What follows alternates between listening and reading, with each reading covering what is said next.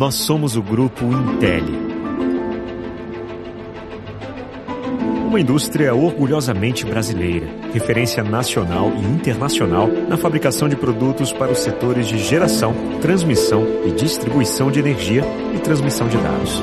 Percorremos um longo caminho para chegar até aqui. Cada passo dado no decorrer das últimas décadas é motivo de muito orgulho.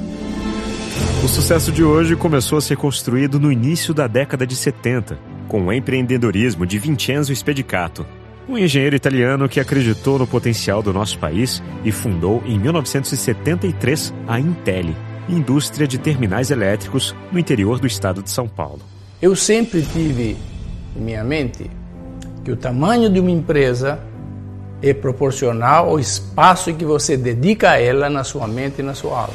Nossa empresa, que iniciou suas atividades com a fabricação de terminais e conectores, expandiu de forma consistente seu espectro de atuação nas décadas subsequentes.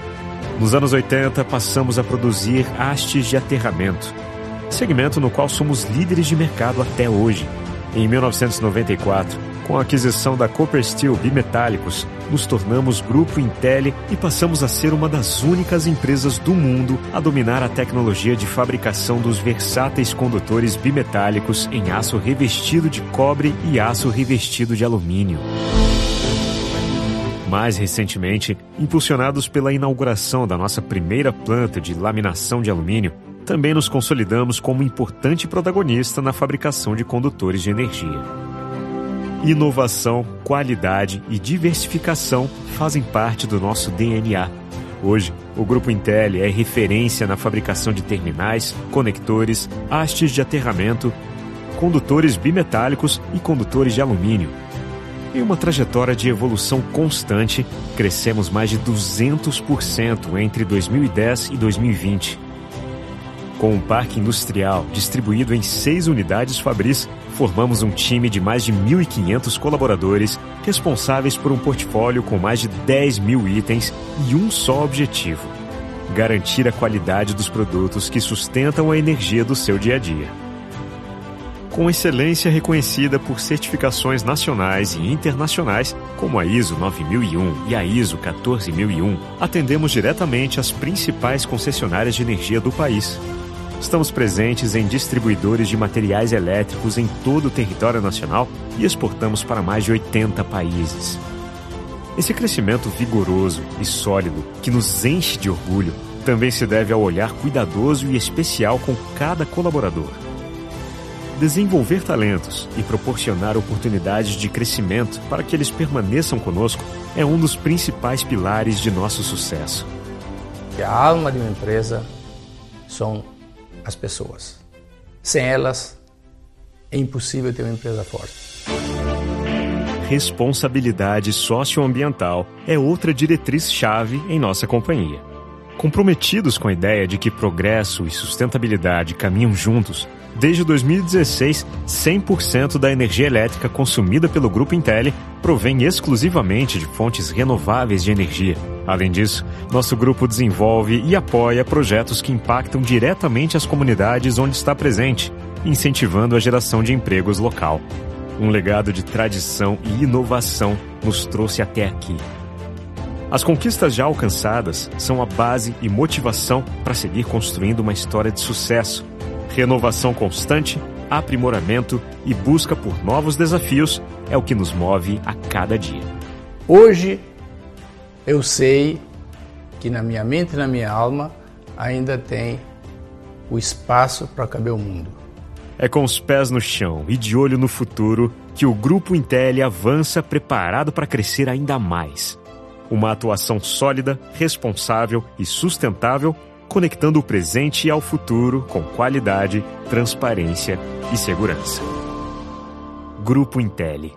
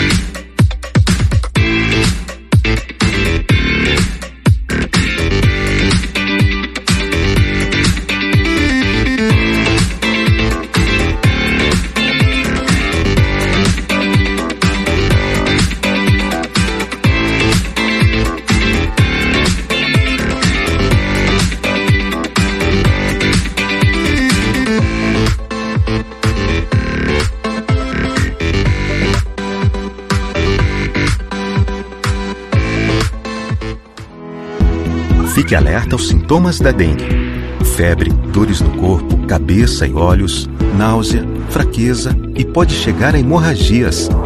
Se sentir algum sinal, procure a unidade de saúde mais próxima. Fique de olho em vasos de plantas, bebedouros de animais, piscinas, entulhos ou recipientes a céu aberto.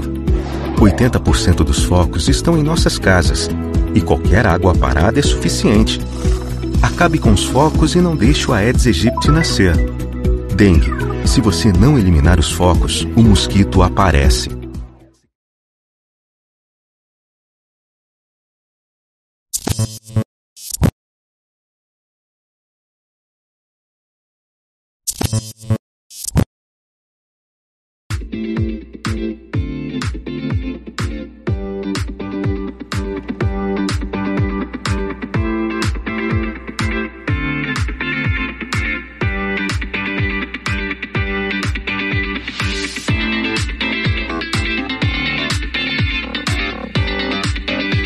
Começando mais um Papo de Hoje Podcast, esse encontro marcado que você tem toda segunda-feira às 19 horas aqui no Papo de Hoje Podcast, esse canal no YouTube que você está neste momento. E lembrando, se inscreva e dê o seu like, é muito importante que você se inscreva, claro, para que a gente continue esse projeto e para que você também possa participar do chat. Também estamos no Instagram, Papo de Hoje Podcast, Facebook, Papo de Hoje Podcast e também você está rolando aqui, ó, WhatsApp para você mandar sua pergunta e participar que é muito importante a sua participação, combinado? Seja bem-vindo, é o Papo de Hoje Podcast.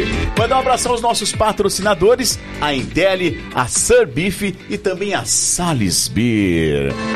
Job, boa noite, Job. Tudo bem, meu amigo? Boa noite, também bom dia, boa tarde. Eu estou bem, cara. Um pouco cansado do calor. Calor, coisa tá me quente, derrubou né, hoje, rapaz. Muito quente. Me derrubou, é. Fala assim, gordinho no calor sofre demais da conta. Essa manta aqui não dá pra tirar, então fica complicado. Mas é aquela história, né? Se chove, tá ruim. Se faz sol, tá ruim também. Como é que faz? Não, mas se chove é bom, fica em casa Ah, série. tá, entendi. Então.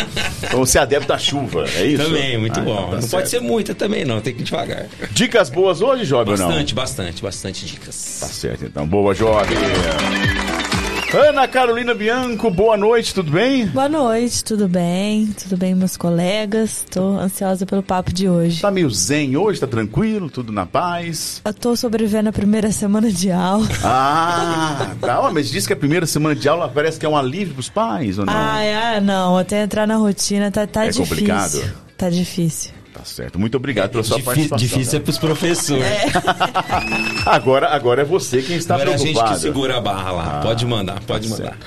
O nosso diretor acena lá da lateral, dizendo uma boa noite a todos, né, diretor? Diretor que é a nossa voz da consciência, ele não participa, não, não conseguimos comprar os direitos de imagem dele, então é só sinais. Qual que é o sinal de hoje? Boa, gostei, diretor. Valeu.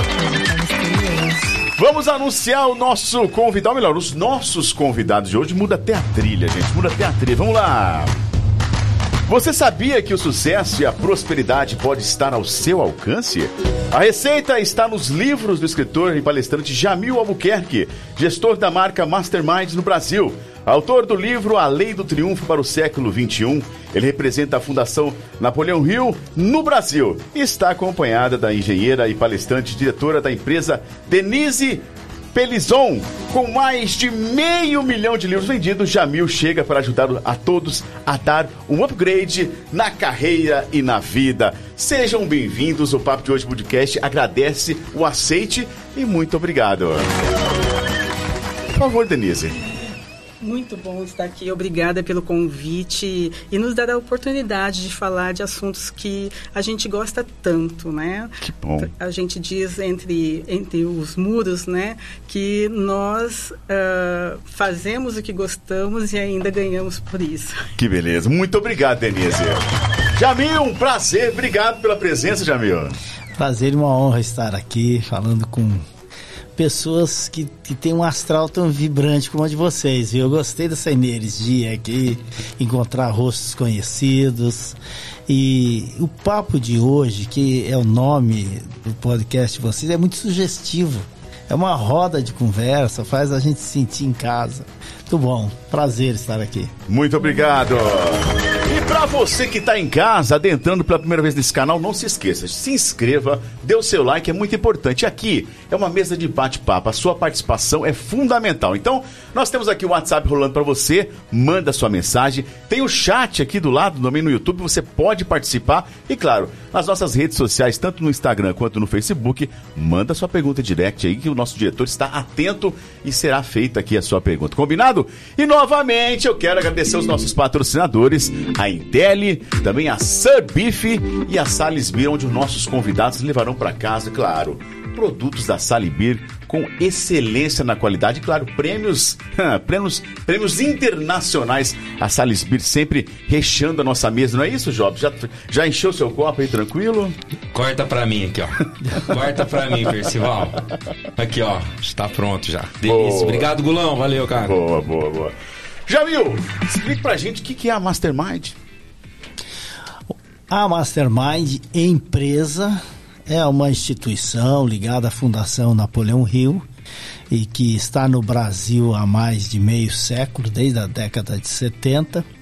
Essa é a instituição Mastermind ligada à fundação, que é uma fundação que há mais de um século vem preparando pessoas, vem treinando líderes, vem fazendo um serviço de relevância para a sociedade. Agora, o conceito mastermind, esse, Tiago, Job Carol, esse vem sendo estudado pelos americanos há mais de 200 anos. E é um conceito que fundou o país deles. Fundou os Estados Unidos da América, quando 56 homens lá que dirigiam as 13 colônias resolveram construir um novo país em cima daquele território. Esses homens criaram um objetivo em comum. E esse objetivo em comum eles chamaram de a mente mestra. Liberdade e oportunidade. Então, baseado nesses dois pilares, eles construíram a maior nação da Terra. Então, o conceito mastermind é quando duas ou mais mentes se unem em torno de um objetivo em comum e formam uma mente maior onde esta harmonia de pensamento é muito mais do que as mentes somadas. As mentes somadas formam um percentual, um QI, um quociente de inteligência. Agora, as mentes somadas, coordenadas e objetivadas formam uma força potencialmente 100, 200, 300, 400, 500 vezes mais forte, porque é a força da união. Eles, os americanos, têm esse conceito tão forte na estrutura social, uh, sociológica deles, na estrutura de, de país deles, que tudo, tudo, absolutamente tudo lá eles utilizam de grupos de mastermind. Eu vou dar um exemplo assim político, o Tiago é da área política, você é da área sociológica, Job. Uh, uh, aqui no Brasil, se uma rua não está calçada, por exemplo. É, é poeira quando tem sol, é lama quando tem chuva. Os moradores fazem o quê? Se reúnem e vão na frente da prefeitura reivindicar, reclamar para o prefeito. Lá nos Estados Unidos, a mesma situação. Tem tem chuva, é lama. Tem sol, é poeira. Sabe o que os moradores fazem? Eles se reúnem e vão calçar a rua. Esse conceito de grupos de apoio, de grupos de autoajuda, organiza toda a sociedade deles. Eu cito muito o exemplo de Wise, que é a cidadezinha onde o doutor Napoleão Rio nasceu, tem 3.700 habitantes, ou seja, um vilarejo. E lá tem ah, o, o, o, Rotary, o Lions, tem o Tivaliers, tem o Labor, que são grupos iguais, o Rotary, iguais, o Lions. Ah, quatro instituições numa cidadezinha de 3.700 habitantes. Tem o Honor Clubs, que é uma outra instituição similar. Tem cinco grandes igrejas. Cinco grandes igrejas lá além das, das pequenas. Uma loja maçônica, tudo isso, e tem uma, uma universidade, um centro universitário. O que, que é esse conceito deles? É o conceito de, de conviver em comunidades onde um apoia o outro, onde um convive com o outro. O, outro exemplo gigantesco de, de grupos de mente maestra, de mentes de auto a, a, ajuda, de auto apoio e de autodesenvolvimento, é inspirado no grupo uh, de Oxford, eles criaram o, o, o AA Lá tinha seis passos, eles criaram um com 12 passos.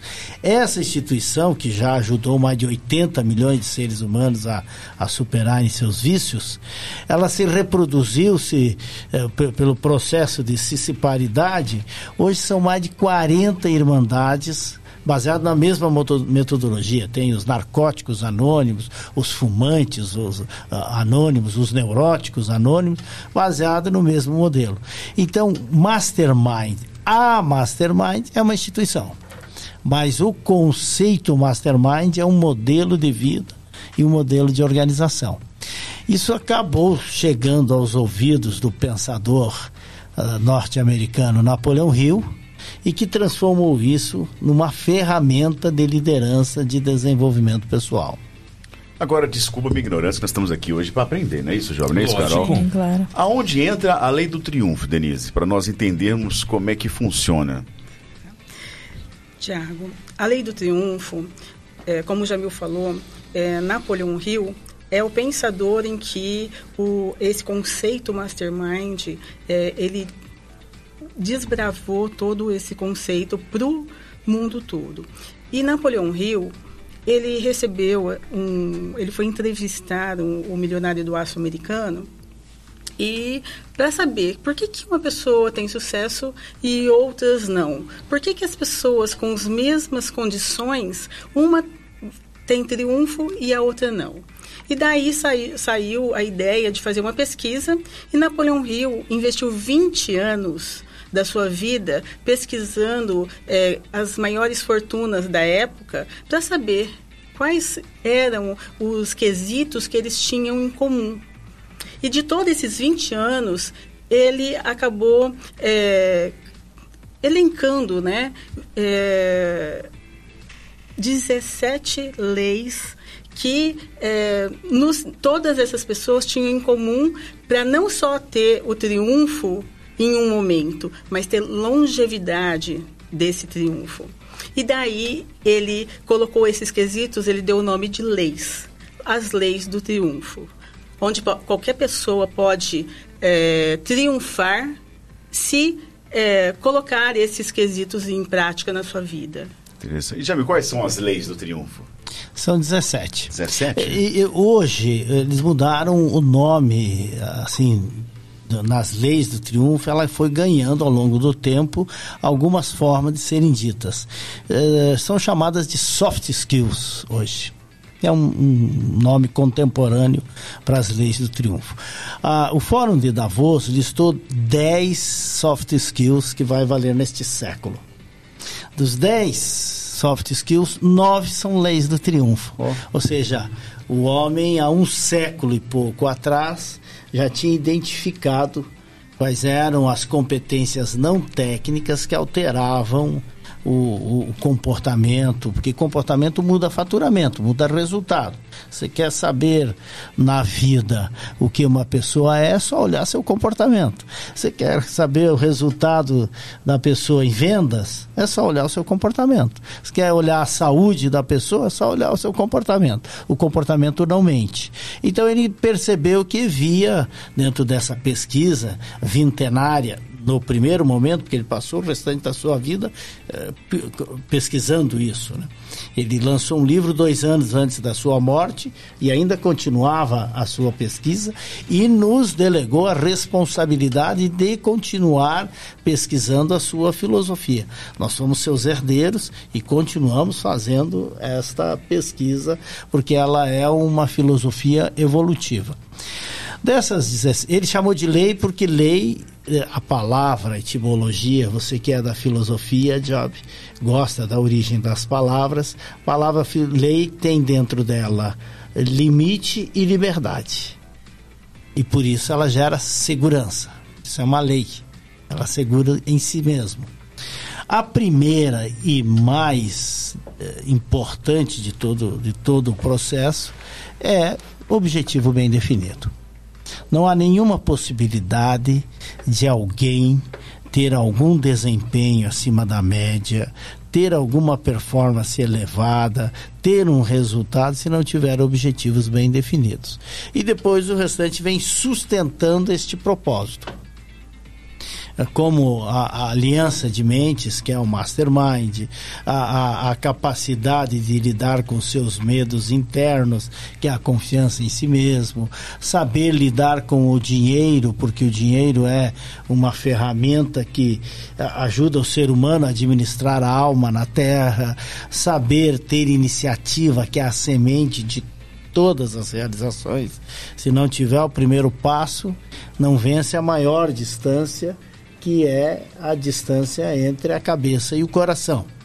É a capacidade de utilizar a imaginação, porque existe uma máquina de fotografar o futuro. E esta máquina de fotografar o futuro se chama imaginação. Então tem que saber como fotografar, porque o que é fotografar? É você esquadrinhar um momento e desenhar aquele momento, aquele quadro com luz. Fotografia vem de fóton. Grafia vem de desenho. Então é desenhar com luz aquele espaço.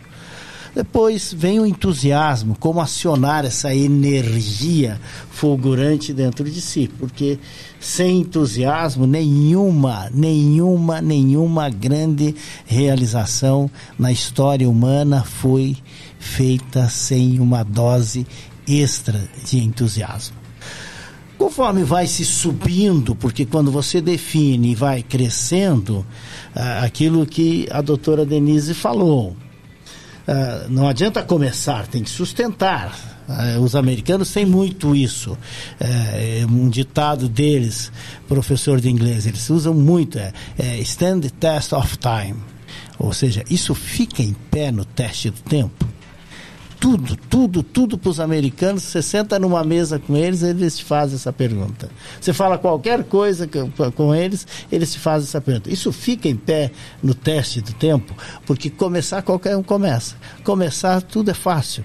Na largada é fotografia, é foguete, é banda de música, é balão. Agora, sustentar já é outra questão. Então, conforme vai subindo a oitava lei, é o autocontrole não existe nenhuma possibilidade de você subir na pirâmide empresarial e não desenvolver a resistência emocional. É por isso que se diz que na liderança não é o currículo, são os nervos. Hum. É, depois vai, vai trabalhando fazer mais que o combinado, que é a lei que altera resultado. As pessoas comuns fazem o combinado. A, a, as pessoas Básico. que escrevem uma história, elas andam o quilômetro a mais fazem mais que o combinado. Ah, então, ah, isso para citar algumas delas. Se for fazer as 17 aqui, eu passo o programa inteiro falando dele. O que, por sinal, eu gosto. Que bom. Me agrada. A gente está aqui para isso também, para conversar. Por exemplo, a décima, que eu estava na sequência, é a personalidade agradável que é, é, é, é, não há não há nada mais agregador que alguém carismático, né? A gente tem carisma. Uma pessoa entra num ambiente que eu cheguei aqui, você já. É, meu nome é Job, pode me chamar de trabalho, meu nome é trabalho. É, sobrenome é churrasco. É, sobrenome é churrasco. é, Thiago, então, é, é, essa capacidade de, de criar um elan, isso faz uma diferença sensível, porque tem pessoas que afastam muito. E quando você afasta, teu círculo íntimo fica, fica vazio. E na hora que você leva a pancada da vida, e a vida sempre tem pancadas, se você não cuida do círculo íntimo, a hora que você cai, o círculo íntimo sai de você. Mas se você cuida do círculo íntimo, a hora que tu cai, eles te pegam e te levam para cima. Porque você é mais importante para eles lá em cima do que lá embaixo. Então, essa é uma lei que, que, que realmente altera bastante o resultado. Desde que tenha a retinídia, desde que tenha o fio de Ariadne, que você saiba para onde está indo, porque não adianta você ter tudo isso e ficar uh, sem, sem direção borboleteando, fica, fica vagando. Depois tem as três disciplinas, que é a 11, a 12 e a 13, que Napoleão Hill dizia o seguinte: se você tiver essas três disciplinas, qualquer coisa que você botar a mão, vai dar certo, que é a disciplina do pensamento, a disciplina do comportamento e a disciplina da execução. É, a, a décima quinta é a tolerância. Saber tolerar. É, e a tolerância não é conivência. É entender essa sutil diferença é que faz toda a diferença. Tolerância é suportar levemente a contragosto. Eu posso não tá, estar no melhor dos meus momentos, nem com as melhores pessoas, nem com as melhores situações, mas quem quer construir coisas grandes precisa saber tolerar. Décima sexta é a regra de ouro. É o que é que me mantém, que sustenta todos os meus valores e que vai ser condensado, vai ser a síntese na frase que vai na minha lápide. Qual é a minha regra de ouro? E para fechar tudo isso, o fio de ouro é a força do hábito. É como transformar tudo isso no piloto automático da mente, do coração, da alma e do espírito. Ninguém, absolutamente ninguém, pela lei das estatísticas e da probabilidade, vai conseguir nascer com isso. Aliás, ser humano nenhum nasce com tudo pronto. Só tem uma das inteligências que o ser humano já nasce, que é a instintiva. É o instinto. E o que, é o instinto? É aquilo que nós não precisamos aprender. Já nasce.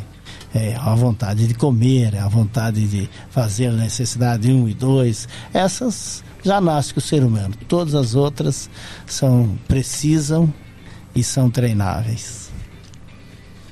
E, Denise, a...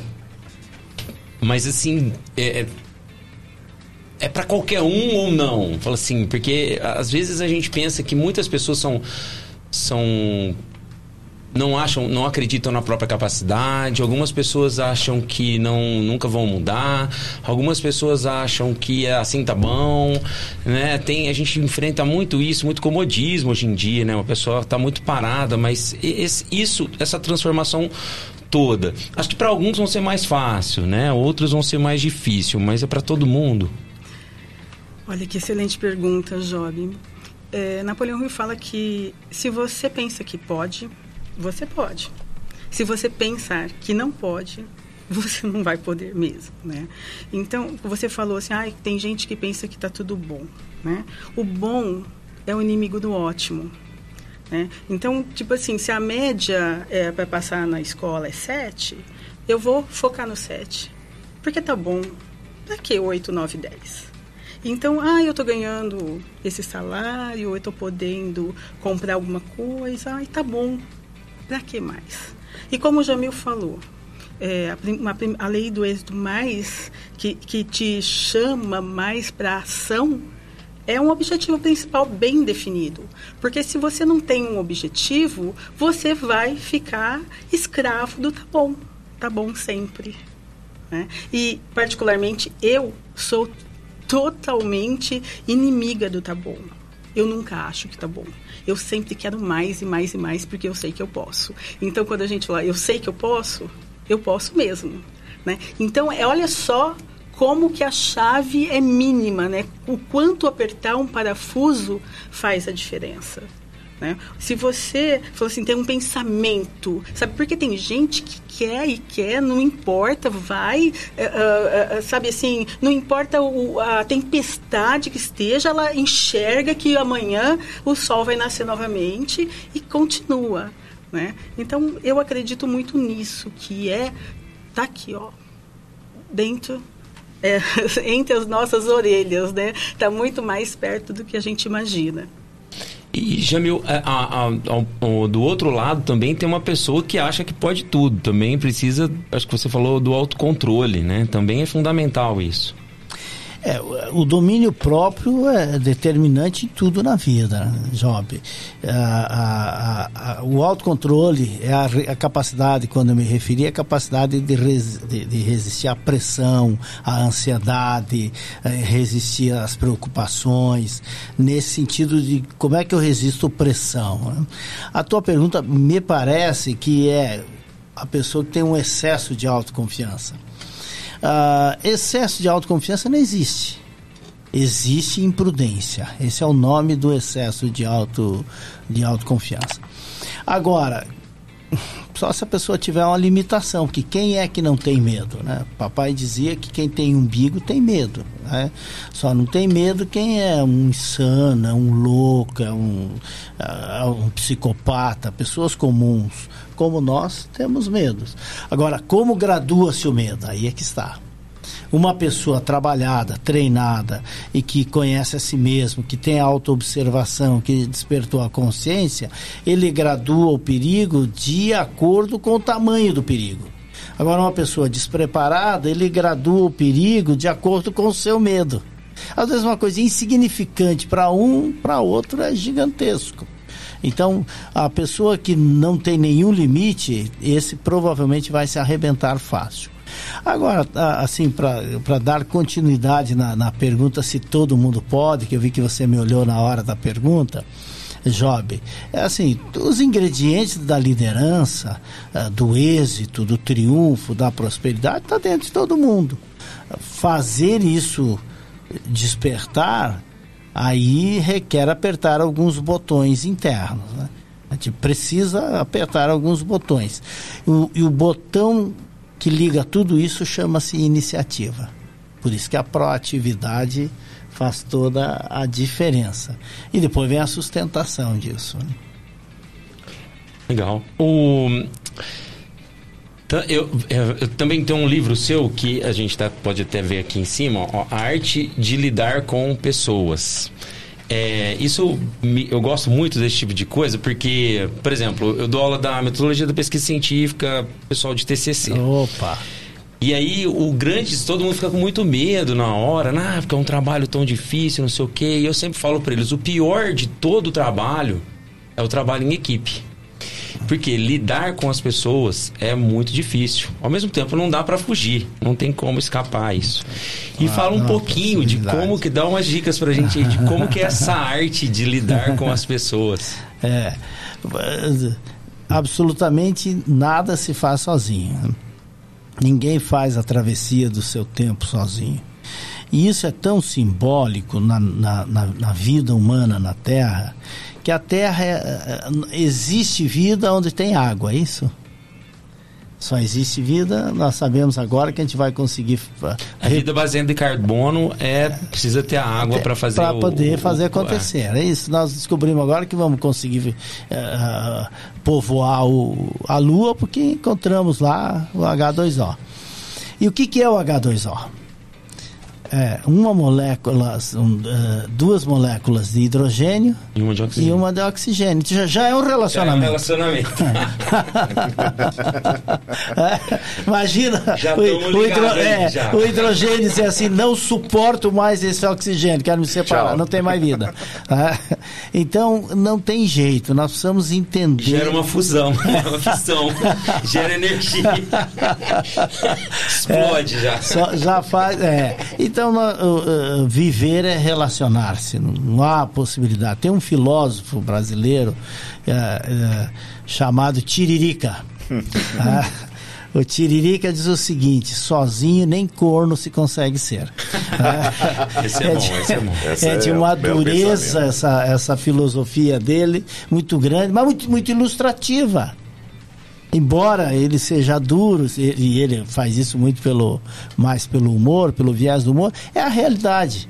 É, não se consegue fazer a travessia sozinha. Agora, existem perfis e padrões. E você me pediu a dica, né? Como é, como é que cada um funciona?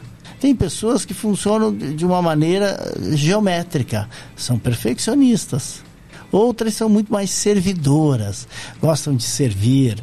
Outras são muito focadas em resultados, é objetivo, é meta. Outras pessoas não entendem a vida se não tiver romantismo. A vida para para ser vivida para essas, essas, pessoas, eh, para valer a pena, tem que ter romantismo. Outros são muito observadores gostam de entender a vida sempre pelo lado racional, outros são vítimas do medo, questionam tudo, vivem, tocam a sua vida baseado pelo viés do medo, tudo os amedrontas. Outros parece que vieram para a vida a passeio. Tudo é uma festa, tudo é, é, é, um, é, um, é, um, é, um, é um bom vivan Parece que ele não nasceu, estreou. Outros são mais duros, mais ogros, mais casca grossa. E outros são muito conciliadores. Então, entender como cada um funciona é uma arte. Porque a arte, o que é arte? A arte é a ferramenta, você que é da arte, que é um artista, que é um músico, a arte é a maneira de, de, de entender a vida. É isso. Então, ah, é uma arte entender tudo isso. Entender quando a pessoa é uma pessoa fácil de lidar, quando ela tem, é mais agradável. Outras pessoas são mais duras, outras pessoas são mais difíceis de lidar. Existem pessoas difíceis. Agora, todos, todos, absolutamente todos, sempre tem algo que os toca no fundo de sua alma. E quando a gente entende isso, fica mais fácil de lidar com as pessoas. É saber escalar o time não se ganha um campeonato com, um, com 10 atacantes. Nós tínhamos o quadrado mágico hum. e, e, levamos aquela, aquela lenha na Copa do Mundo. Os melhores. Eram os quatro melhores do planeta. Ah, então tem que, tem que saber escalar o time. E aí, quando você fala em escalação, a gente imagina que tem que ter um líder, né? E aí vem a pergunta de um milhão de dólares. De um milhão de dólares. Como é? Como, como identificar o líder ou como ser um líder? Existe uma, e é uma poção mágica? Existe um, uma equação? É ele que escala. O doutor Napoleão Hill, ele passou 20 anos na primeira fase da pesquisa dele, porque era um acordo foi um acordo. 20 anos foi um acordo. Ele conheceu um, um milionário do aço e que, que, que, queria entender, porque naquela época o capitalismo estava nascendo, ele não era, não era a pujança que ele se tornou. Então ele queria entender o que, que fazia diferença, o que, que acontecia. Ele, ele, eles, eles definiram que passariam 20 anos uh, tentando entender isso.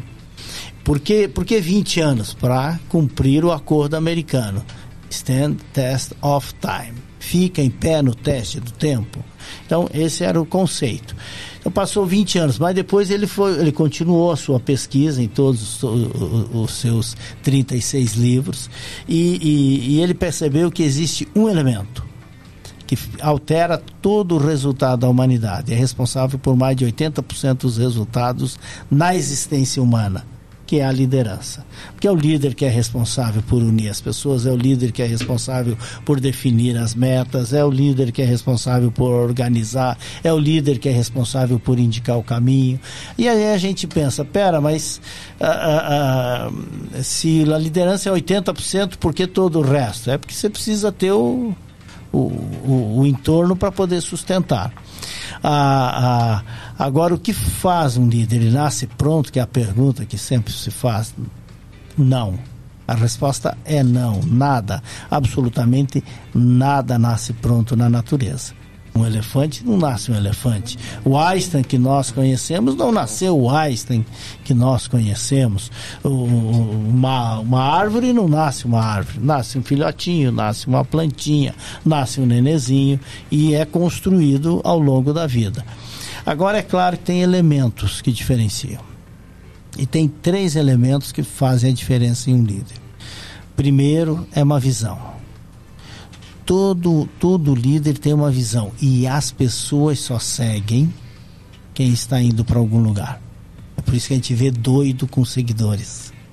As pessoas seguem quem está indo para algum lugar.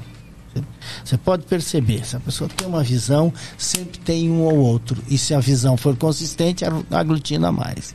Então, esse é o número um, o pilar número um. O pilar número dois do líder ele precisa ter competência. Não adianta ele ter uma visão, compartilhar a visão, difundir a visão, mas eh, as pessoas não sentirem que ele, que ele vai segurar aquilo. Então ele tem que ter uma, uma, uma, formação mínima, uma estrutura mínima, e depende do tamanho da sua visão, vai requerer o, o tamanho da sua formação. E terceiro, é não ter medo, é resistência emocional.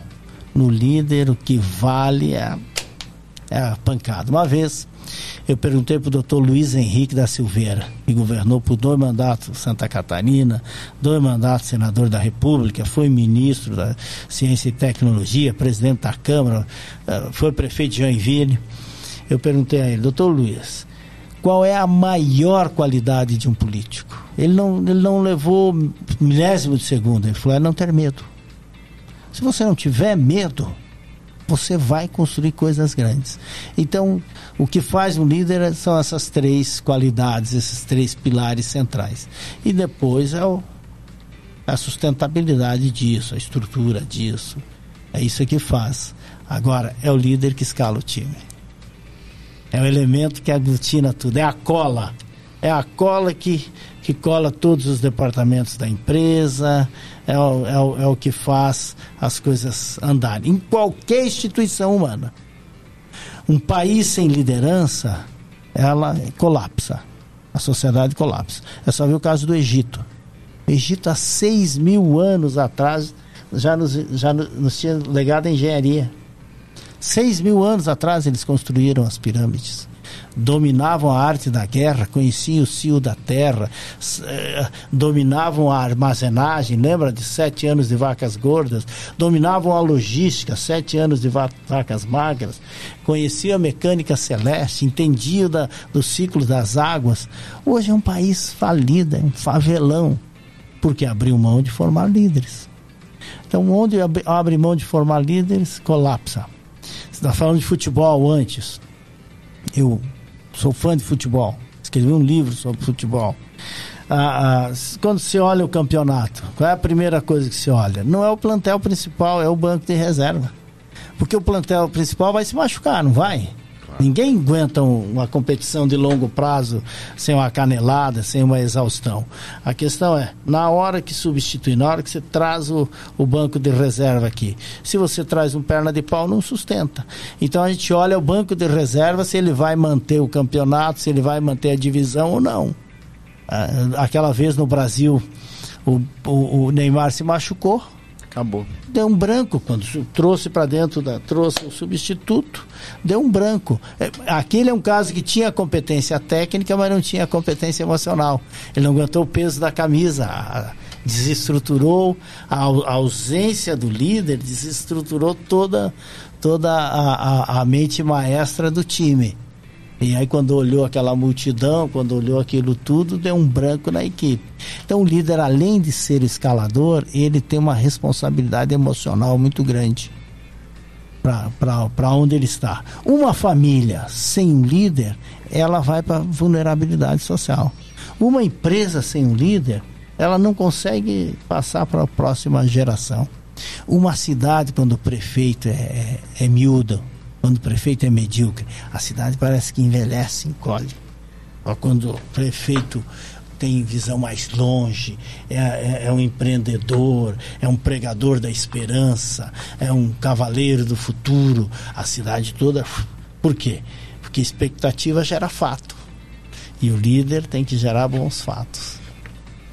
A gente tem falado tem, bastante aqui de. Pois não, Carol. Tem uma pergunta aqui para você Seguir líderes com essa característica levou as pessoas a se atrelarem a pessoas como Hitler e, Mussolini, por exemplo, né? E não tinham medo. Como as pessoas podem escolher a quem seguir e qual o perigo de seguir alguém? Uh, e, interessante que essa pergunta, vez por outra, aparece e sempre aparece a figura de Hitler. Por quê? Porque ninguém nega que ele é um líder. Sim. Ninguém. Uh, agora, todo o Foi, líder todo o líder é, que é do mal ou que eu vou usar uma outra palavra para usar do mal não que ela seja depreciativa, não, não sou esse do politicamente correto, não é minha escola, não. É, é assim, todo líder negativo, fica melhor para ilustrar a, a fala. Todo líder negativo, ele, ele é efêmero. Ele é efêmero e é desprezível. A, a, o, o Hitler chegou ao poder em 33 e se matou em 45. Isso é menos que três mandatos de vereador. Quer dizer, um, é um então, isso para a história é nada, é, mas fez uma tragédia. E, e na, na, nas escolas, nas escolas alemãs, eles, eles, eles ensinam o repúdio, ou seja, gerações e gerações eh, ensinam o repúdio. Toda a descendência e o entorno de Hitler mudaram de nome. Toda a sua família, to, ou seja, a, a, o sobrenome Hitler não existe mais na Alemanha. Porque eles mudaram, todos eles mudaram. Por quê? Porque era. Imagina a, a, carga depreciativa carregaram um sobrenome como esse. Uh, então o líder, o líder negativo ele, ele se esvai para a história. Uh, agora, como não seguir? É a segunda parte da Isso. pergunta, né? Como não seguir? Avaliação de caráter. Sempre que você vai analisar um, um, uma atitude de alguém, coloque sempre em, em, em xeque dois pilares. Primeiro, é ético? É moral?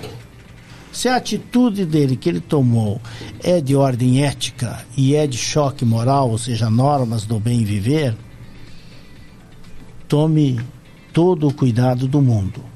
Que margem de erro tem, mas desde que não seja de ordem ética nem de ordem moral. Essa é a, é a vacina, é o antídoto. Vamos. Ah. Agora, o Jamil é, e também Denise, a gente consegue aprender também com fracasso?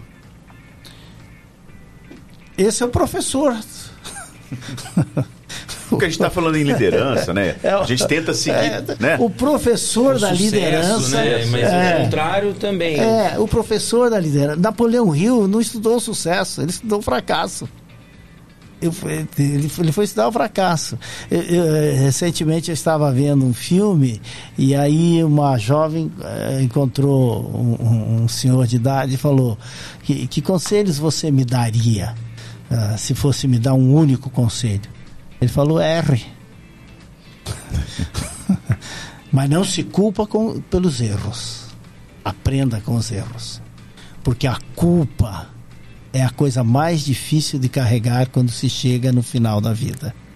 Então, erre. Porque você, para poder acertar, vai ter que aprender a errar. Tá? E a, outra, diz que uma outra da, da crônica corporativa, né, um, em grandes corporações, eles definem com um, dois, três anos de antecedência quem vai ser o sucessor, para não ter solavanco no mercado. E foi definido com o sucessor é, com um ano de antecedência e o que ia assumir no dia que foi anunciado. Ele chegou lá para o CEO e disse: Olha, é, eu estou honrado com tudo que aconteceu, Agora eu vou, su vou suceder um ícone. E o que, que eu preciso fazer para continuar é, esse grande legado? E ele disse: tome decisões certas. Ele falou: mas como é que eu vou saber quando a decisão é certa? Ele falou: tomando decisões erradas. Então, o professor do, do, do, do sucesso, do, das grandes coisas, é o erro. Qual é a matéria-prima da ciência? É o erro. Tinha um professor meu, agora não vou conseguir lembrar o nome dele, mas ele dizia sempre assim, marcou muito a minha vida, que ele falava: quem não arrisca não erra. e quem não erra não sai do lugar. E se a gente for ver o, a biografia dos grandes expoentes mundiais, é, a biografia está recheada de fracassos. Então, num, o, o, realmente o aprendizado está na experiência do fracasso. O que eu não faço para. Então, é tirar proveito do fracasso. É. Né? Não, não, não existe fracasso, existe feedback. Existe feedback. Agora, tem que ter resistência emocional para entender, porque nada nada, não é, não é o melhor momento da vida de nenhum ser humano na hora da, do fracasso. Né? Agora, o que, que faz o ser humano resistir ao fracasso? É saber onde ele quer chegar. O, o Thomas Edison, que foi o homem, um dos homens que mudou o mundo, porque ele, ele transformou a noite em dia. Verdadeiramente, ele transformou a noite em dia. Isso aqui, nós estamos, é noite agora. Aqui, essa luz aqui é dia, transformou a noite em dia. E, e, tem registros que mostram que ele errou mais de 10 mil vezes. Eu penso que é bem conhecida essa, essa informação. O que, que faz alguém errar mais de 10 mil vezes de algo que não existia? Que errar sabendo que você, de algo que existe é uma coisa, né? Mas algo que não existe, eu erro e continuo. Porque ele tinha enxergado na sua mente a lâmpada. Porque ele levantava todos os dias, às 5 horas da manhã, ia a pé para a fábrica. Naquela época, Nova York era iluminado as ruas com lampiões, lembra dos lampiões? Às 5 da manhã, passava o homem do lampião apagando os lampiões. E ele apagava os lampiões e, e, os lampiões de antigamente, não sei, da geração de vocês não, não pegaram isso, mas penso que já viram isso na história. Ele, ele tem a querosene, ele tem um, um, um pavio, por isso a palavra pavio curto, pavio longo. Ele é segurado por uma estrutura de cobre e uma pequena rede em cima. Quando apagava o pavio, aqueles cobres estavam aquecidos, aqueciam aquela redezinha em cima e ficava desenhado, iluminava. Então apagava agora, mas ficava uh, 15, 20 minutos, 30 minutos iluminando. Então ele já tinha visto. Por isso que ela tem esse mesmo desenho. Pode perceber que é o mesmo desenho do, do, das hastes de cobre segurando a redinha que ele chamava de camisinha naquela época. Uh, ele enxergou na mente. Então, prosperidade começa na mente, tudo começa aqui. Uh, a fotografia do futuro é a imaginação. O Einstein dizia isso, né? Ah, mais do que qualquer outra competência, a imaginação é responsável pelo futuro da humanidade. Para você que está em casa, participe, tá? E é importante que você se inscreva em nosso canal, mande aí o seu abraço, mande o seu like também. E claro, estamos aí no Instagram, também no Facebook, Papo Hoje Podcast. Fique à vontade, rolando aqui um WhatsApp para você mandar a sua pergunta e participar. Daqui a pouco nós temos nossos quadros, viu, gente? Temos aí a nossa. É hora da gente fazer o nosso bate-papo que gostoso. A gente vai trocar experiência, que é a hora do café. Temos o papo surpresa, papo reto também, o papo bomba. Agora, Jamil, a gente tava dando uma olhada aí e tem uma frase famosa aí que você não é pobre você está apenas sem dinheiro. Conta pra gente, porque essa frase causa um impacto muito grande. Ela é uma frase guia e é interessante, Tiago, porque eu tenho impressão que foi a história que eu mais contei na minha vida. E vou contar ela o resto da vida, porque assim como João Batista era um homem que tinha uma pregação central, eu também tenho uma pregação central que é a, a liderança e a capacidade mental de superação. Isso mudou a minha vida, assim, criou um impacto mental extraordinário. Eu encontrei um livro no, numa biblioteca na periferia de Balneário Camboriú, eu tinha 14 anos. Então tinha dois livros e volume 1, volume 2. Eu peguei o volume 1, era uma sexta-feira à tarde. Eu peguei o volume 1 e abri. E na, comecei a dar aquela lida. Que, nós estamos falando de 1978, então era uma época que a, a, as possibilidades de, de, de lazer eram pequenas. A minha era a leitura. Eu dei aquele arrazoado de leitura inicial e estava escrito assim: o autor escreveu assim, ó, você não é pobre você apenas está sem dinheiro. Falei, uau! Impactante! isso aqui me interessou demais da conta. Como é que é isso? Aí peguei o livro e levei para casa. Eu li o livro num final de semana, era um calhamaço, porque era a metade. O livro original, ele é, é, é, assim, o original era 1280 páginas, né? que eram aquelas páginas grossas, espaço grande, tinha muitos desenhos tal. Quando ele queria ilustrar muitas coisas, ele, ele precisava, para poder sustentar o conceito, ele tinha que dar muitas evidências. Depois ele veio reduzido, ficou em 850 páginas e foi o que eu li. Eu li 400 páginas no final de semana. E, e aquilo causou uma metanoia, que agora a gente chama de mindset, mindset. a linguagem atualizada, né? Ou seja, a, a, alterou, levou meu, meu, meu, meu estado mental para um, um outro nível. E, e, isso, baseado naquele livro, eu fiz um planejamento estratégico e que até hoje ele se mantém. E foi ele que me tirou de uma condição muito adversa, de engraxate na, na, na, rodoviária, de vendedor de picolé, de vendedor de lenha de casa em casa, de empacotador no supermercado, para ir para uma condição bastante distante aí de andar pelo planeta com mais de 40 países, três continentes, livros lançados em três continentes, tudo porque aquela página, aquela frase abriu as portas da percepção. Porque eu entendi que muito mais riquezas é gerado na mente, já foi descoberto na mente, do que em todas as minas de ouros do planeta Terra. Porque está tudo dentro da gente. A, a mudança é aqui. Não é no bolso que começa a riqueza, é na mente. A maior evidência disso é que das 100 maiores fortunas da, da, da, da, da loteria americana, 100 voltaram a serem pobres. Tem um livro, as 100 maiores fortunas. Aquele livro do Rassum, aquele filme do Rassum, aquele como é que é? é que a sorte, que a, até que, que a, sorte nos separe. Não, não fale Rassum, porque é me fala que eu pareço Rassum. Não tem nada a ver, gente. Olha aqui.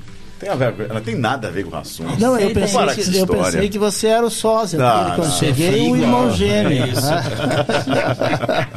É Desculpa cortar.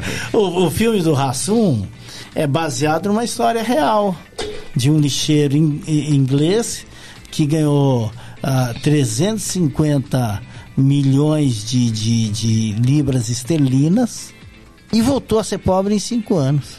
Como é que alguém consegue gastar é, tanto dinheiro? Surreal, hein? Uma grande proeza. É, Bom, porque alugava castelos, lembra que no filme ele alugava castelo, alugava os aviões, fazia aquilo tudo?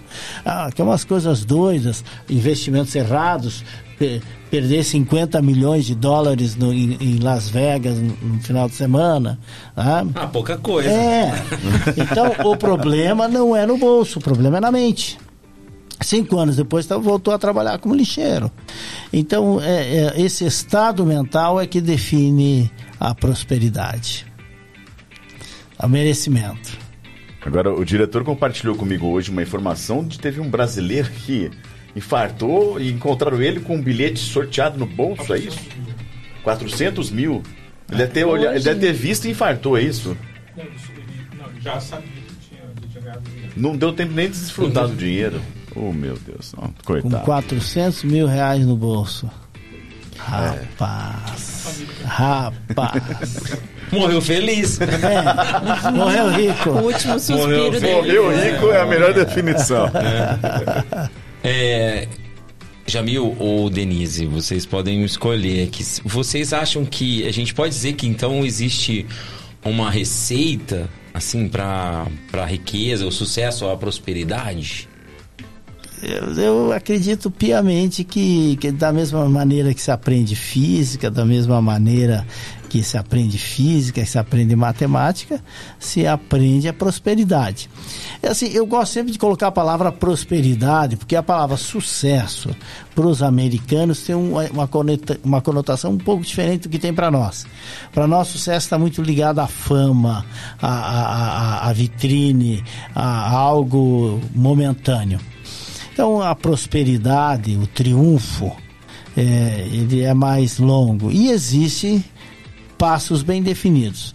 Talvez não seja uma fórmula exata, mas o sucesso, a prosperidade, ela, ela, ela deixa pistas, ela deixa rastros para se seguir. É por isso que eu tô do lado do Jamil. Então eu sigo os passos, né? Tô... Mas é, é, a prosperidade é isso mesmo, né? É você caminhar e continuar. Eu acho assim que trabalho é, é, vem antes de, de é, quer dizer, sucesso vem antes de trabalho no, no dicionário, né? E se você trabalhar, tiver suas metas, saber o que você quer, porque prosperidade para mim é uma coisa, para o Jamil é outra, então é aquela coisa, né? Tipo assim, eu estou satisfeita realmente, não é só com bom, mas está ótimo. Então para mim, Denise, prosperidade é eu estar feliz com o que eu estou fazendo, tendo resultados. Muito bom. E, e, essa definição de sucesso ela é ampla, né? Você sabe que a, Harvard fez, a, a, a, revista de Harvard fez uma, uma pesquisa perguntando o que, que era sucesso para as pessoas. E as respostas são as mais variáveis possíveis. Uma, uma, um percentual ela respondeu, é, tem muito dinheiro no banco. É, quando perguntava ah, o que, quanto é bastante de dinheiro, é, para o Bill Gates é uma coisa, para é, nós que estamos aqui é outra a relação de bastante. Então aparecia lá sempre que era para ter uma vida boa, ter uma vida tranquila. Outros é, diziam que o sucesso era poder ir para casa no final do dia, abraçar os filhos. Outro era ter uma casa. Sucesso aqui é ter uma casa. Ou seja, o tamanho mental de cada um sobre o que é o sucesso é muito relativo. Agora, tem três coisas que todo mundo quer: que é saúde, que é felicidade e tranquilidade financeira. Isso todos os seres humanos querem. Une todas as pessoas. Agora, tranquilidade financeira é aquilo, talvez ir a um restaurante, pagar suas duplicatas em dias, poder fazer uma viagem de quando em quando. Cada um vai definir essa tranquilidade financeira aí do seu tamanho. Jamil, nesse livro, a, a Arte de Dar com as Pessoas, é, você fala sobre a questão e a importância de desenvolver uma personalidade agradável. Como seria isso? Como seria aglutinar pessoas é assim, a, a, o carisma, a palavra carisma quer dizer o dom da graça divina. É, por isso que existe uma, um movimento religioso chamado os carismáticos. E agora, se ela, se ela é, uma, é um dom, é de graça. É, e quem tem dom tem dívida. Agora, é possível desenvolver essa, esse carisma, esse caris? Napoleão Hill passou nesse tempo pesquisando e ele viu que sim. Mas o ser humano, ele é naturalmente agradável ou não? é naturalmente ranziza. é, o instinto nosso é da ranzizice. A criança ela é, ela tem uma certa agressividade, a criança tem um certo egoísmo, a criança tem um certo mau humor. Então o instinto a gente vai ajustando depois, né? Então, a personalidade agradável, ela, ela é possível de ser construída, aprimorada, estruturada. Por exemplo, pessoas que conseguem lembrar o nome das pessoas. É uma habilidade extraordinária. Hum. Tá? Ah, pessoas que, que, que sabem elogiar mais do que criticar, pessoas que conseguem ter um sorriso nos lábios, conseguem criar um ambiente mais harmonioso, pessoas que se interessam pelas outras pessoas. Isso constrói uma personalidade agregadora. O contrário disso, que é a ranzinzice, é, afasta muito. Tem gente que é o famoso, o famoso espalha a roda, né? Ele senta, todo mundo levanta. É o famoso Zé Gangorra, é, onde senta, todo mundo levanta. Boa essa. Você é, precisa ter algumas características para ser interessante. Né? Como ser interessante? É possível desenvolver, mas tem que conhecer quais são os passos. Você é metodologista, eu também tenho essa formação em metodologias. A metodologia, o que, que é? É você entender que tem um, uma sequência de protocolos que constroem padrões. Que nada, nada, nada, nada na natureza é por acaso. A única, o único acaso da natureza chama-se padrão. Então, no comportamento não é diferente. É entender que a gente pode criar uma sequência de ações é, a ponto de, de construir uma personalidade agradável. Vou estar sempre feliz, sempre bem? Não.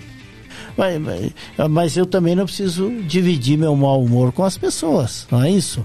Eu convido alguém para vir na minha casa, eu estou mal-humorado. Eu, eu não vou colocar lata de lixo em cima da mesa porque eu estou mal-humorado. Não é isso? Eu vou colocar a lata de lixo lá na área de serviço ou, ah, ou, ou outro lugar. Em cima da mesa eu vou colocar um vaso de flor para receber alguém. E aí o próprio esforço muda a paisagem íntima. É, você consegue ir modificando. Eu acho que aqui todo mundo já teve a experiência que, assim, a gente pode dizer hoje que é muito difícil a gente ir para um comércio hoje e encontrar pessoas felizes, né? Porque eu penso que é um, é um dos maiores problemas que De Orlândia, qualquer eu comerciante. Mas de Orlândia. Ah, eu já vi em outras cidades. Não Sim, vamos, não é vamos campeão. falar que é só em Orlândia. Mas a gente viu uma dificuldade da pessoa abrir um sorriso, porque tem hora que parece que você está fazendo um favor comprar algo dela.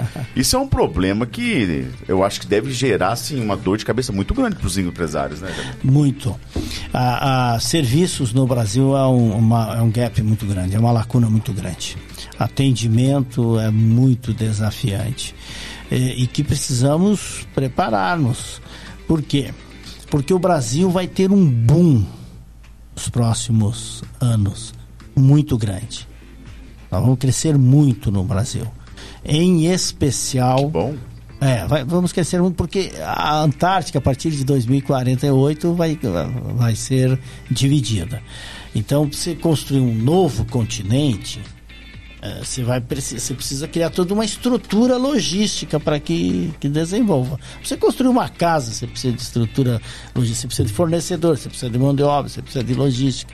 Quem é que tem mão de obra, quem é que tem logística, quem é que tem ah, matéria-prima para construir um, um continente? É o Brasil.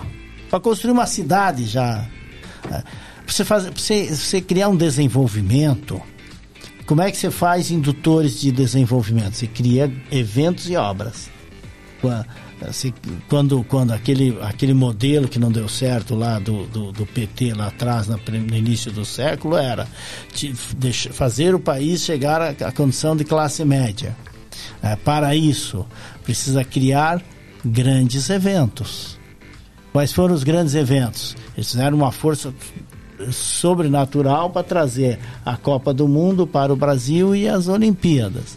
E para fazer isso acontecer, então, criava os indutores. Ah, e isso com dois eventos nós, nós fizemos demos um susto no Brasil de crescimento. Agora, imagina construir um continente o, o impacto que isso vai ter. Qual vai ser o desafio? O problema que os Estados Unidos teve no século XX, que era a, a, a imigração, tiveram que fazer muros e tudo mais, nós teremos no Brasil neste século XXI. Porque vai vir gente do planeta para cá. É, e os chineses têm gente pra caramba para exportar, né? Para mandar. E quando começa a chegar imigrantes, a máxima do imigrante, né? O imigrante ele vem, aprende e faz melhor que o nativo. Sempre, sempre, sempre. Então, quando nós tivermos importação de seres humanos aqui, e que isso não vai a década, essa década, viu? Isso começa dentro dessa década. A gente vai levar um susto. Então, é preciso preparar o comércio, é preciso preparar o serviço, é preciso preparar para poder sustentar tanto o crescimento quanto o próprio emprego. aproveitar que você falou em relação à Antártida, enfim. Você, tem- você ocupa uma cadeira hoje em relação a, a ouvidor na ONU, é isso? É, a ONU funciona assim. É, são, é, é uma instituição que é a maior instituição do planeta Terra visível, porque existem as ocultas, né? Vocês estavam falando das conspirações. Os cinco grandes órgãos que administram o planeta, o maior é, é o- que é a gestão global, a governança global. né? A ONU, depois vem a Organização Mundial de Saúde, que virou protagonista na pandemia, depois vem a Organização Mundial do Comércio, depois vem a, a- a- a- o FMI, que empresta, bota dinheiro dentro das nações, depois vem ah, o Banco Mundial, que dá dinheiro só para grandes instituições. Eles mapeiam como é que o mundo vai ser jogado, como é que o jogo vai ser jogado, quais as regras ah, do jogo. Né? Então, a ONU, ela, ela é uma instituição que tem 196 países membros. Ela reconhece 215 países. O que significa isso? Ela reconhece que existe, por exemplo, a Palestina é um país, mas não tem cadeira na ONU, nem é reconhecido, nem tem governo. Né? Não tem essas, essas situações. Alguns, o País Basco, por exemplo, lá dentro da, da, da, da Espanha, que, que eles ah, o Atlético de Bilbao, por exemplo, não aceita jogadores estrangeiros, sabem disso, né? Sim. De tão sectários que eles são. A Mas, FIFA tem mais gente que a, a ONU também, né? É, é, a FIFA tem muito poder, né? É. Mas, mas, mas, não a ponto de governança de mudar, global. Né? Eles têm governança no, no, no, no maior, no maior fenômeno do planeta, que é o futebol. O futebol é o maior fenômeno do planeta social. Ah, e, e, então, dentro da ONU, você funciona por, por setores. É muitos países lá dentro. Um deles, Tiago, que é a tua pergunta, é o ECOSOC, que é um conselho que se dedica a estudar o emprego e, e, e, e geração de trabalho digno nos países. E foi para esse conselho que eu fui convidado. Fui indicado pela Fundação Napoleão Rio e fui lá representá-lo. Eu falei lá para 78 países do mundo. Ao falar para 78 países do mundo, então são 196. 20 são protagonistas, são os que mandam no mundo, né, que é o G20. Os outros é tudo coadjuvante, né, tá, é a segunda divisão, vamos assim dizer. E aí, esses países menores, que tinha muito da, da, América Central. Sei que a América Central é, um, é, um, é, é uma, é uma cordilheira, né? A América Central é a cordilheira rebaixada. É a cordilheira dos Andes, dos Andes que faz isso aqui. Né? E, e tem ali mais de 30 países. Né? Só tem vilarejo, tem ilha tal. Então ali nós, nós fomos conversar com esses países, países africanos, sobre o que é que acontecia dentro desses países que eles não conseguiam gerar trabalho e nem emprego digno. Eles não conseguiam gerar digo, emprego nem trabalho digno, porque o trabalho, quando existe, não era digno, é um trabalho similar, a, por analogia, similar à escravidão. E qual que é o, o, o, o grande cancro de, de todas as nações, pequenas e que não vão para frente. ausência de liderança, empreendedorismo e corrupção. Ou seja, volta aquilo que falamos antes da importância do líder. Porque o líder é que, que, que, que faz acontecer, que altera, que tem iniciativa, que aguenta a pancada. É o líder. É ele que, que toca o, o planeta.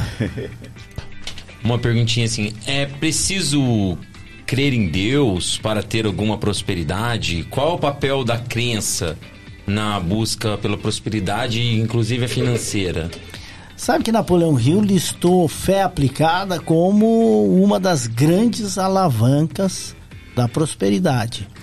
Porque ele entendeu que a fé é uma ferramenta altamente poderosa não aquela fé eh, limítrofe da religião, ele deixa muito claro isso, porque às vezes é visto como um sinônimo de fraqueza quem põe tudo na mão de Deus e quer se ausentar da responsabilidade. Se Deus quiser, Deus é que vai prover, ou seja, cria uma certa ausência de responsabilidade. Não, ele diz o seguinte: a fé aplicada, aquela que se traduz em ações, aquela que o apóstolo Tiago falou, né? Esse é conhecido, isso é bom, hein? Esse é bom.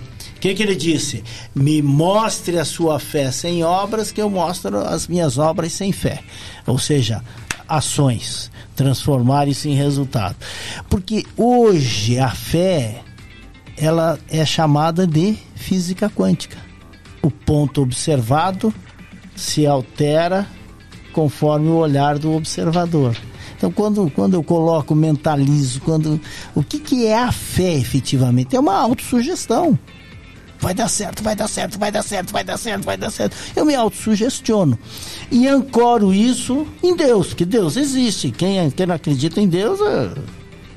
Ah, uma pessoa que não acredita em Deus carece de, de, de, de, de, de, de, rever a sua história, porque é incriado, né?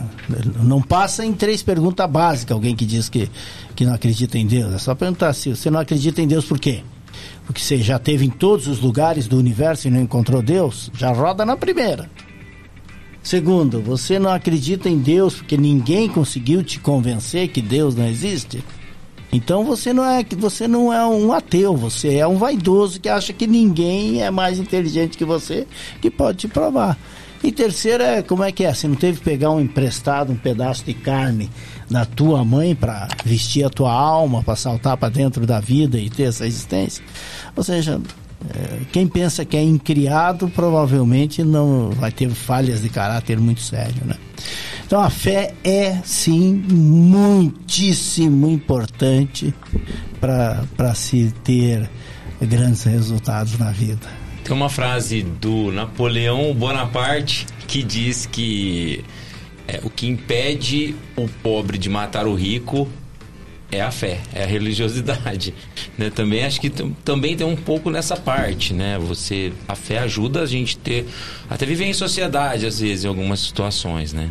É, o, o você já viu falar de um pensador chamado Osho, que foi Osho. Osho. É um pensamento, um pensador indiano que ele, ele viveu muito tempo nos Estados Unidos e tinha o nome de Rajnish Aí foi, teve problemas nos Estados Unidos, foi, voltou, mudou o nome, chamava-se Osho. Esse pensador é um, um, um, ele é um guru hindu, hinduísta. Escreveu muitos livros. Entre eles, ele escreveu um livro chamado Antes que Você Morra. E ele faz uma analogia muito grande sobre as cinco grandes religiões. Então, ele, ele, ele, ele, pega aquela parábola do bom samaritano e faz uma analogia. Diz, olha, tá, tem um, tá um homem está caminhando num caminho, tem um buraco muito fundo, o cara tropeça e cai, começa a gritar por socorro. Aí vem passando lá um muçulmano. É, o cara, socorro, socorro, ele diz, escuta, que religião você é? Aí o cara diz, eu sou cristão, muçulmano. Continua a caminhada e deixa berrando. Passa um hinduísta. O que, que o hinduísta acredita? O hinduísta acredita no karma. Você só vive coisa ruim aqui que você tem que pagar. Diz, ó, eu não posso salvar daí porque é teu karma. Então, continua. Passa um budista. Qual é a crença essencial do budismo? Você só se eleva através do sofrimento. Aí diz, olha, eh, você tem que sofrer agora para poder se elevar. Continua passa um judeu lá. Ai, meu Deus, quanto é que tu vai me pagar pra ter tirado aí, né? Não, eu tô sem dinheiro agora, moça, você fica. Passa um cristão. Aí, socorro, ele já vai, já vai atrás e, e atrás de uma, de, uma, de, uma, de uma escada, atrás de alguma coisa para salvar. Mas quando o cara, socorro, socorro, ele começa a reconhecer a voz. Ah, pai, parece, que tô conhecendo tua voz, tu não, não se chama aí. Tu, tu, por acaso tu não é o João? Sou. Não é o João lá do. lá, lá da Vila Tibério? Sou. Você não tem oficina lá? Sou, eu tenho. Pô, cara, tu me deu um golpe aí de, de 500 reais, seu picareta. Ah mas o que, que ele faz? Ele vai salvar porque o nosso mestre falou: ame o teu pior inimigo, perdoe o teu pior inimigo e vai salvar o cara. Então ele termina, ele que é hinduísta, ele que é um guru, ele que é de outra, de outra, de outro viés religioso, ele diz: o cristianismo para o tecido social ainda é a melhor religião, porque ela prega o perdão, a solidariedade, a generosidade, a servidão e o companheirismo. E principalmente cria, cria o freio moral que é o inferno, que é o que você disse aí do, do Bonaparte, né? Que depois Rousseau vem com a outra pregação do bom selvagem, né? É, o, bom, o bom selvagem de Rousseau, o que, que ele dizia? Não, se você não tem, alguém é culpado por você não ter. E aí criou a transferência de responsabilidade. O culpado é o pai, o culpado é a mãe, o culpado é o governo, o culpado é o rico, o culpado é o empreendedor. E aí criou essa anarquia da não responsabilidade que a gente vem experimentando nas últimas décadas. Temos duas perguntas aqui. A primeira é como identificar a origem das feridas emocionais, como transformar elas em cicatrizes charmosas, transformando elas em medalhas. Opa! Profundo. É, autoinvestigação.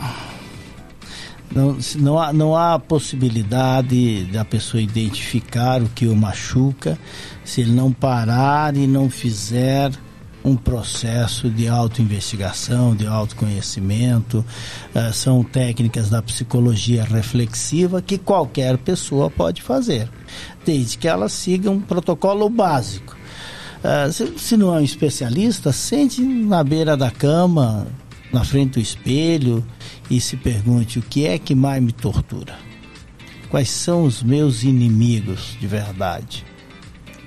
Quais são eles?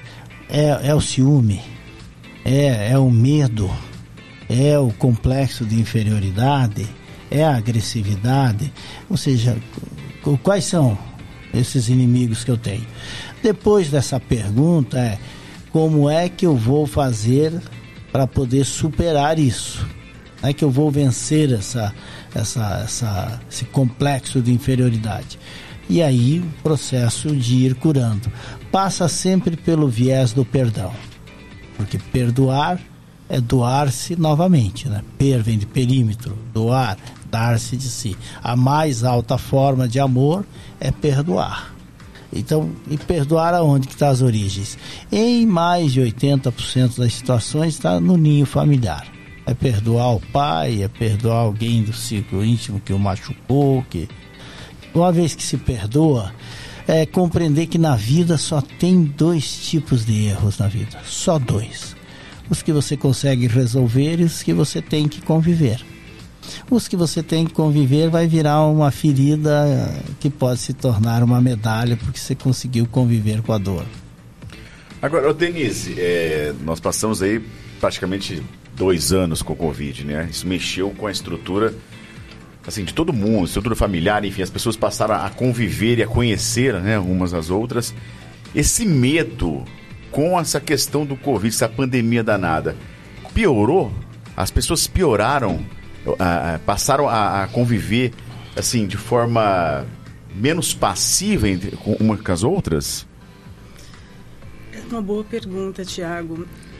Particularmente na minha vida, né, essa pandemia ela acabou me aproximando mais também, porque eu passei por alguns momentos muito fortes de saúde do Paulo, de da minha irmã também, né? Então, eu acredito assim que é, eu já estou muito acostumada a conviver com a minha família. Então, a gente é, não é porque está muito junto que a gente briga, né? Então a gente está sempre, é, como fala, resolvendo. Agora, eu acredito que o que é, pegou muito foi a ansiedade. As pessoas ficaram muito, muito ansiosas por causa do medo, né? Tipo assim, você não tem uma visão, não tinha uma visão lá na frente. Peraí, se eu pegar esse vírus? Perspectiva, né? É, Positiva na época. E se né? eu morrer, como que vai fazer minha família? E se eu não conseguir meu emprego de novo? Então, sabe, foi muitas é, é, variáveis que fez, que mexeu muito com o emocional das pessoas.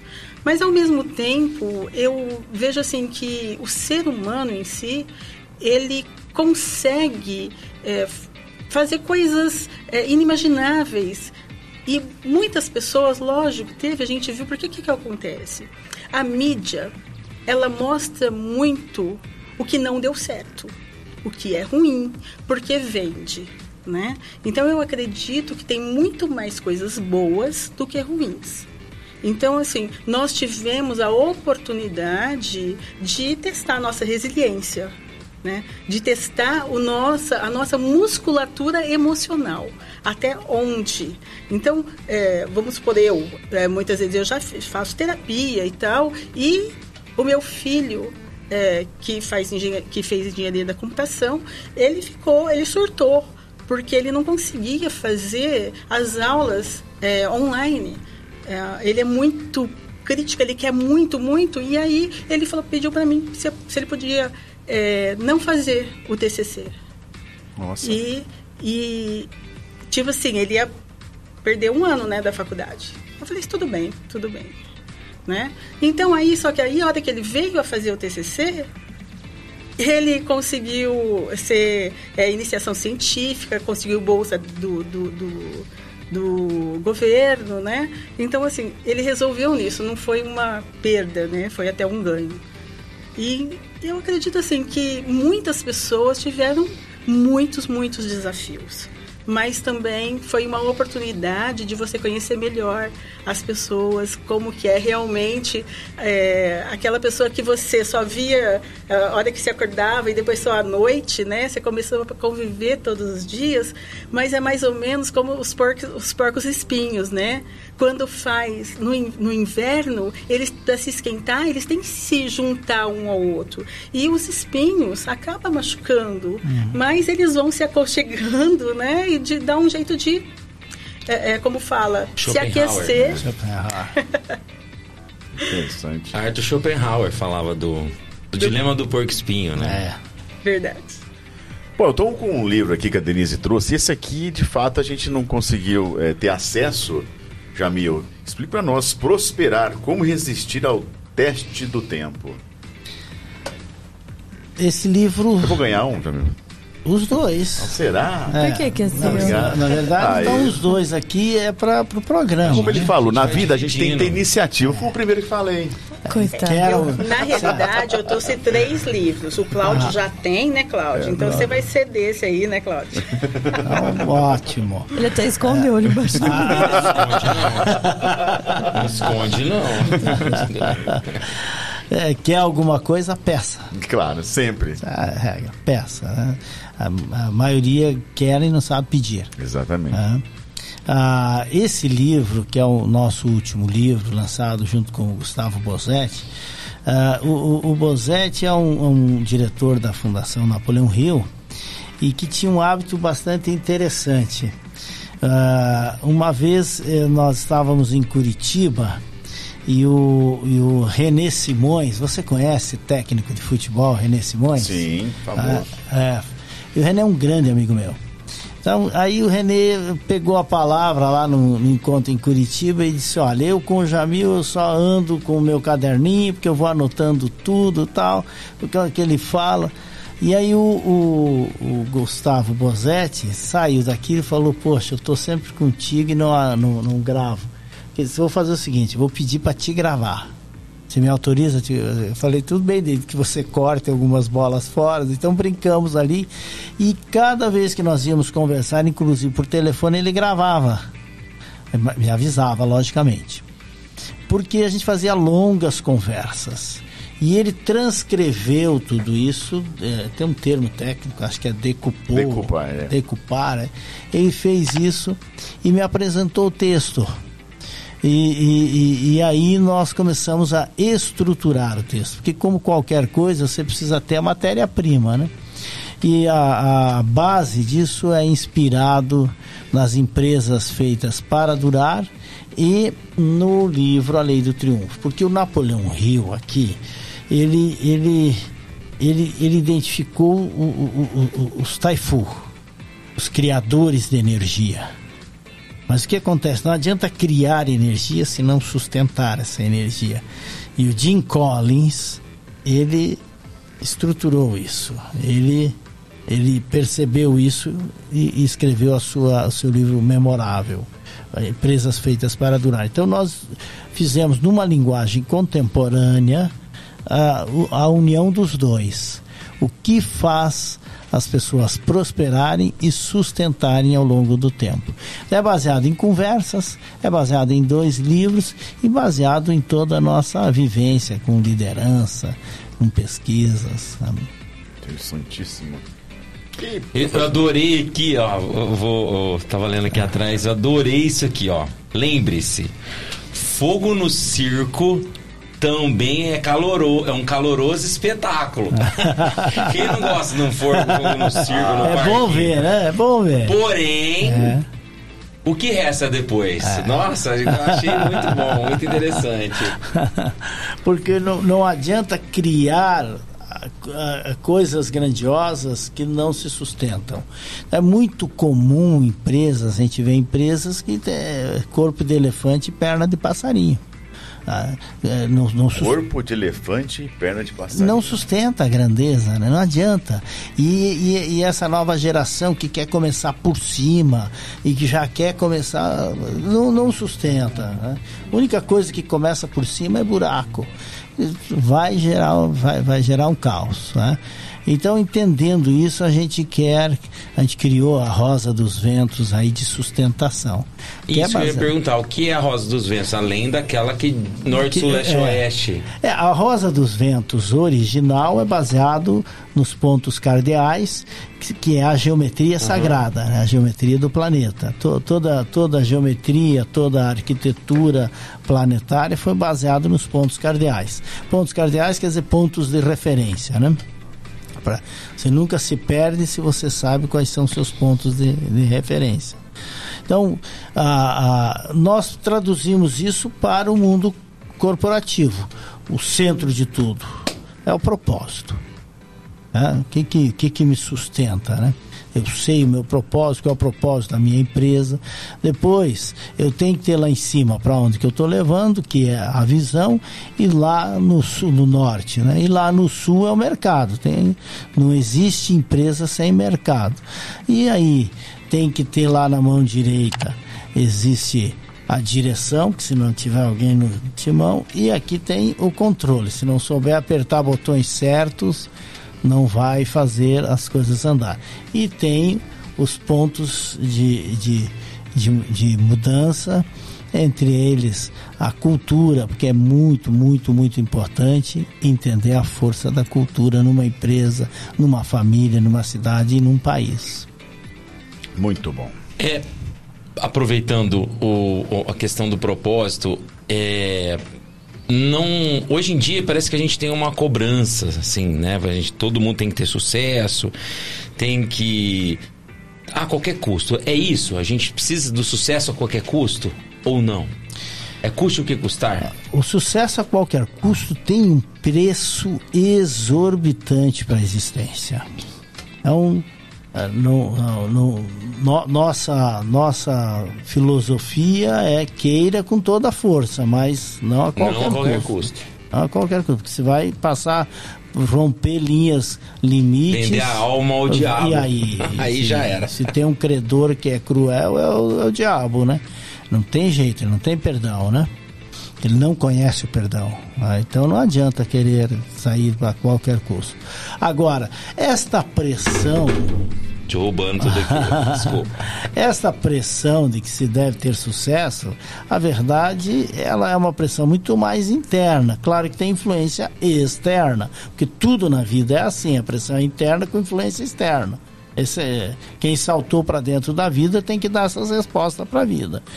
O que existe é assim, você vai dar conta da própria vida? Tem uma máxima que dizia muito assim, olha, eu sou, eu sou, eu sou de maior, eu coloquei aqui o de eh, propositalmente, tá? Porque tem o de menor, né? Que é os cacuetes, né? Eu sou de maior e pago as minhas contas. Ou seja, eu tenho idade adulta e pago as minhas contas. Quando você fala isso, significa que é uma declaração de independência. Que você paga as suas contas. E você tem a autonomia de, de conduzir a sua própria vida. Então, dali para frente, honrou a duplicata, teve disciplina, tem autonomia, vai ter que dar resposta para a vida, tem que parar de transferir responsabilidade. Então, no- no- no- agora, se dentro de si se quer ter alguma coisa, isso depende de referência. É, eu estava em, em Vitória agora, recentemente, e fui jantar num, num, naqueles apartamentos cinematográficos de frente para o mar, vinhos de 900 reais servido, apartamento um por andar.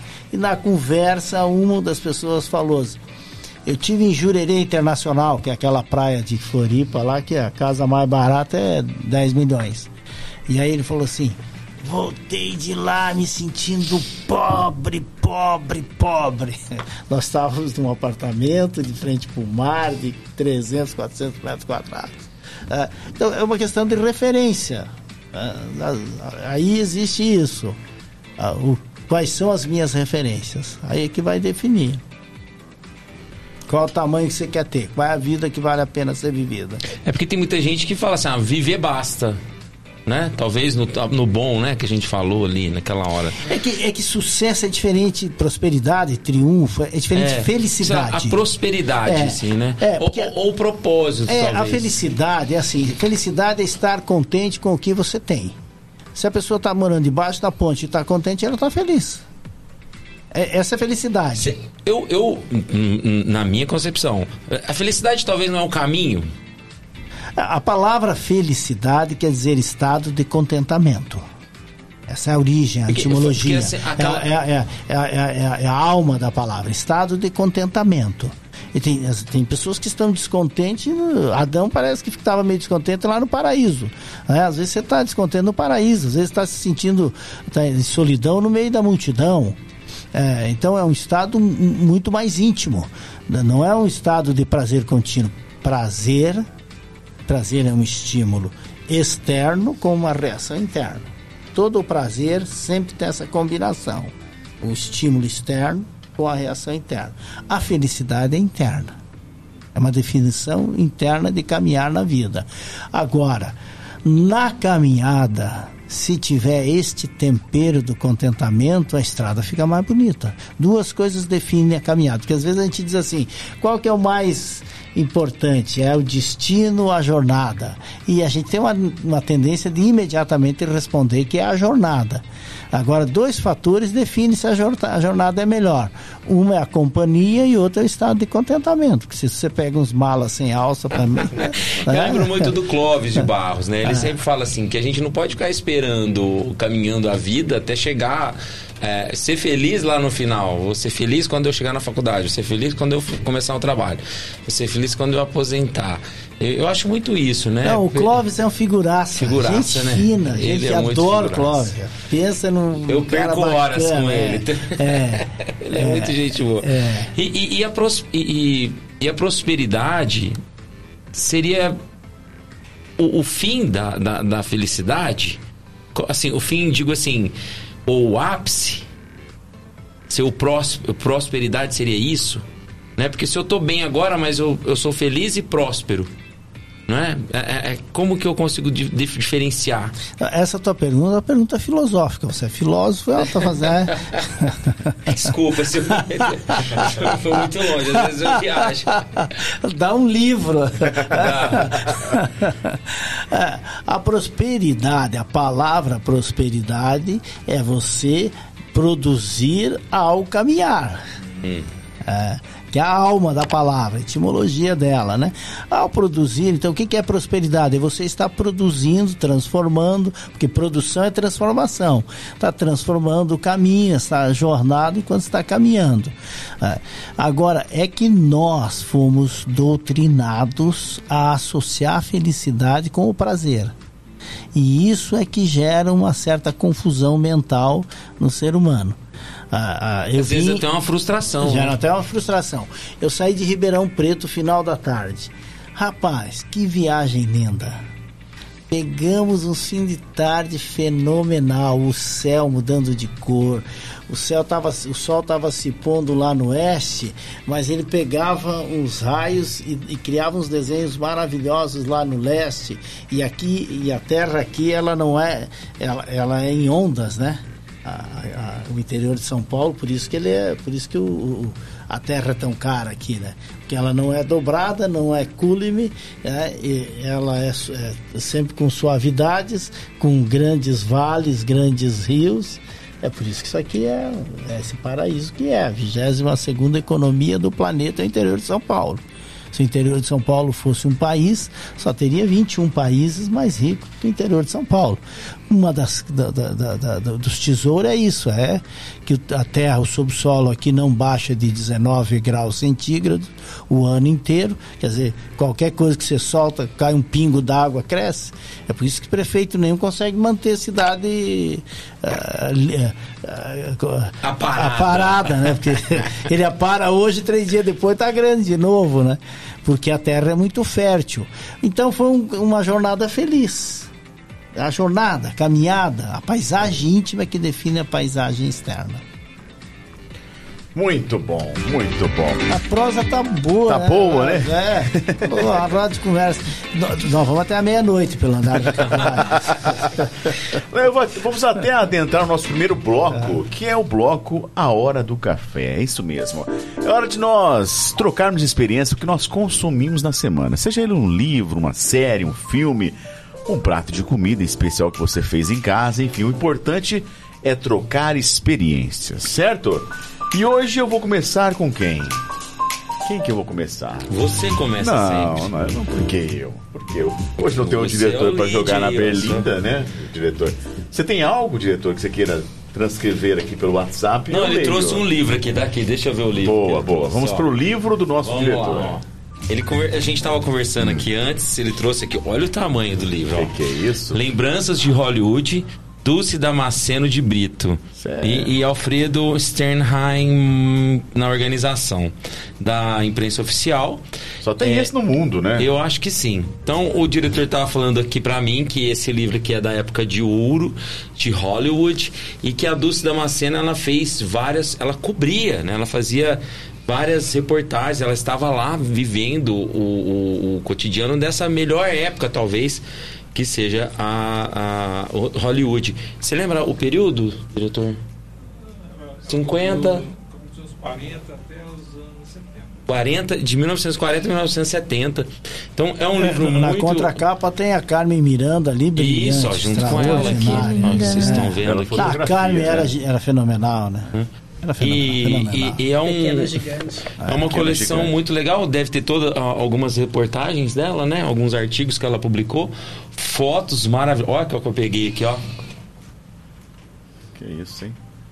Olha só que lindo, ó. A pintura, né? Uma pintura com, com autógrafos. Olha só que legal. Caramba, Então acho que a cara. dica do diretor é o Clark Gable, né? Com a Vivian Land. Qual que é a E o editora vento levou. Olha só que legal. Abri bem na. Talvez o maior clássico dos cinemas, vamos dizer. 39 anos impagável. É impagável, né? Acho que esse aqui é, é impagável. Então tem até aqui o autógrafo dele. Então acho que o nosso diretor fez uma boa escolha aqui, uma boa dica de, de livro. Então tá aqui, a editora é a Imprensa Oficial. Tá aqui pra vocês.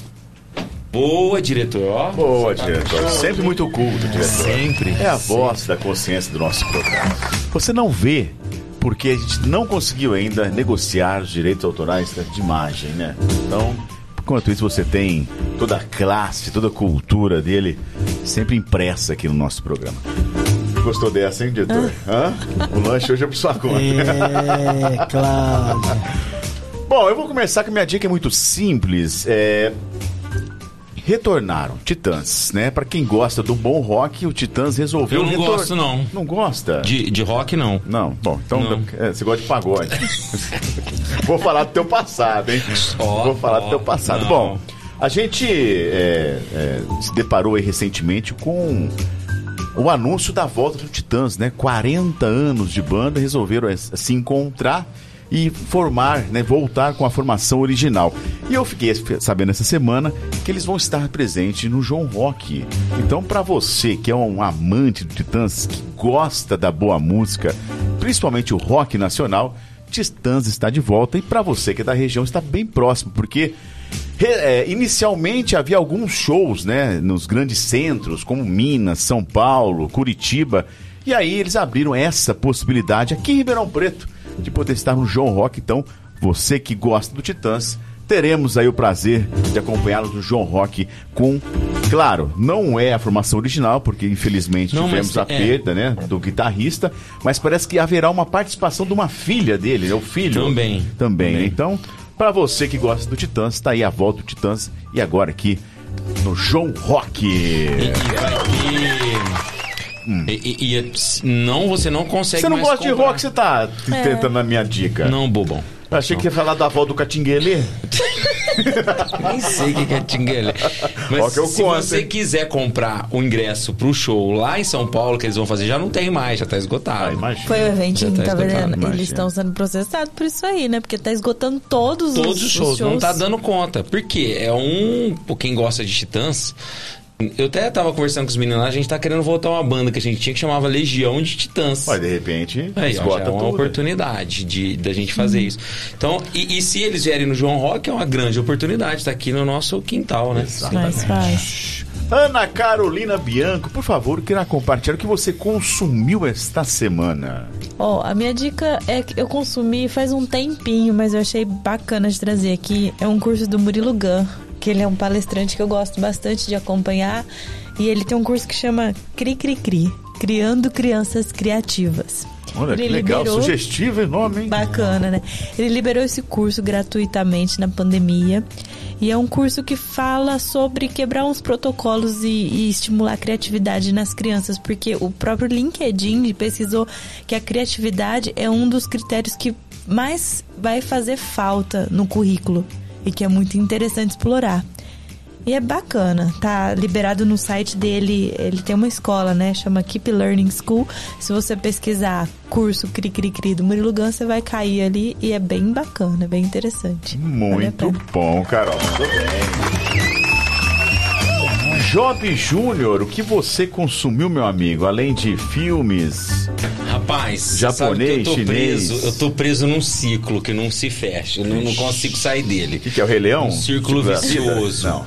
Não, eu saiu mais episódios lá daquele dorama que eu tava assistindo Ah, lá vai que é, do o, dorama. Enfim, né? que é o Já me conhece Dorama? É, é os, os, os se- seriados coreanos, né? Tá me apaixonado, é, tá por dentro. apaixonado. Não, você sabe que é interessante que a maioria dos doramas, eles são feitos pra durar uma temporada, né? Mas alguns fa- vão pra duas. Ah, e e é esse- uma hora e vinte só fala disso, episódio. É uma Só hora e vinte cada episódio, É. rapaz. E aí você não consegue. Aí sai esse episódio novo, você quer assistir. Então, eu, eu adoro a fotografia disso, cara. Esses caras são muito bons, assim. Eu sou suspeito pra falar. E eu voltei lá, tô preso nos jogos, né? Que eu gosto muito de videogame também. Então, tô tentando jogar um pouquinho de Last of Us pra poder assistir a série. A gente mais ou menos no mesmo junto, ali no mesmo período. Mas, cara, eu, eu gosto muito de ficar pesquisando as coisas. Eu gosto muito de- também de, de física, né? Eu gosto de astrolo- astrologia, não, as- astronomia, não astrologia. E uma curiosidade. Nós, o ser humano, não, não se reúne, os seres humanos vivos não se reúnem todos desde novembro de 2002. Nós estamos, nós a gente não tá todo mundo junto desde 2002. Olha que interessante. Lá vem. Por quê? Porque o desde 2002, 2000, perdão. Desde 2000 tem sempre alguém lá na estação espacial. Então nós aqui na Terra não estamos completos, vivos desde 2002. Olha só que interessante. Caraca. Né? Eu achei muito legal, muito bacana essa observação. É, também teve um, um fato muito interessante que foi uma passagem, né? Ainda acho que dá pra ver dependendo do jeito do clima hoje, mas nós estamos passando um, um cometa aqui que tá até possível ver a olho nu. Com o instrumento é mais fácil, que é um cometa até verde. E deve ser palmeirense. Deve lá ser o da sua- Palmeiras, Mas né? é igual o Mundial Palmeiras do é um Palmeiras, cometa, né? meu amigo. Ninguém consegue enxergar às vezes e passa de 200, de 50 mil e 50 mil anos. O Palmeiras tá o cometa. de 50 mil a 50 mil anos. Então, é, eu fico nessa. Assisti o episódio de Last of Us também ontem de madrugada, então tô gostando muito. Gostaria que várias outras adaptações que estão por vir aí que fiquem muito bem, porque a gente fica meio traumatizado, né? A gente pega aí umas adaptações em, em, em live action que a gente fala, né? Com, com- de, de videogame ou qualquer outra coisa. Sai do desenho, sai do jogo. A Netflix dá aquela estragadinha, mas olha, a HBO tá de parabéns. Muito legal. E uma expectativa que eu tô, quero assistir um spin-off, né? Que é uma, uma série originada de outra série, chama, da série Supernatural. Vai, vai, já está disponível no, no, na HBO, que chama Winchester. Que vão contar, vão contar a história dos pais dos irmãos Winchesters lá do Supernatural. Legal. Então tô na esperança aí de ser uma coisa. É o máximo de terror que eu consigo assistir. Mais do que isso, eu Mais do que isso não consigo. dá, né? Não dá. O último filme de terror que eu assisti na minha vida foi Carrie, a Estranha. Nossa, acho que eu assisti. Tem várias também. versões. Não, É do Steve King, Não, né? eu só assisti a primeira na década de 70 e fiz uma promessa que nunca mais assistiria filme de terror e nunca mais assisti. Mantive a promessa. É do Eu Steve tô, King, tô, no- tô mesmo, tô no mesmo É, esquema. eu acho que sim, eu escolhi uma bibliografia dele e ele É, contava né? um pouco, aham, bem legal. Então essa é Assisto. Ultraviolência, consigo assistir o, o, o- Como é que é os barbeiros lá, os ciganos barbeiros lá da navalha? Como é que é os. Twin Peaks? É, Twin Peaks. Assisti ela inteira, todas as, as temporadas. Não, não é o Twin Peaks. O. Não lembro. Oh my god, assisti as oito temporadas, deu um branco não. Que é ultraviolência, aquela de ciganos que. Que, que a história de uma, de uma tribo de cigano que viveu no século passado, início do, do século XX, e que se envolveu com a família real. É, deu um branco Não lembro, né? não é, lembro. é ultraviolência. Assim quando assisti Laranja Mecânica também, que é ultraviolência, mas não consigo assistir filmes Terror, de né? terror. filme Eu de também não. terror. Só o Thiago. Só Ô, eu, Thiago. só eu. Deixa eu ter ideia, Jamil, eu dei a minha dica do, da semana passada do filme A Morte do Demônio. É um clássico É, também. Eu vi, eu vi chamadas, faz- comentários. É, é um clássico, aí, é um clássico. Falando, e, e também vai ter outro spin-off que vai contar a do Dexter. Você assistiu no Dexter? Dexter. Dexter foi feito, refizeram mais uma temporada do Dexter, depois eles fizeram uma história do filho do Dexter. Então eles estão querendo lançar uma outra temporada agora também. so- uma- é, estão querendo aproveitar, né? Essa vibe aí do Dexter, que Dexter, pra quem não assistiu, também é uma série bem legal. Muito bom, Muito muito bom. bom. Agora nós vamos com a dica dos nossos convidados. Afinal de contas, a gente quer compartilhar aqui com todo mundo, né? Denise, o que consumiu essa semana, Denise, que possa compartilhar com a gente?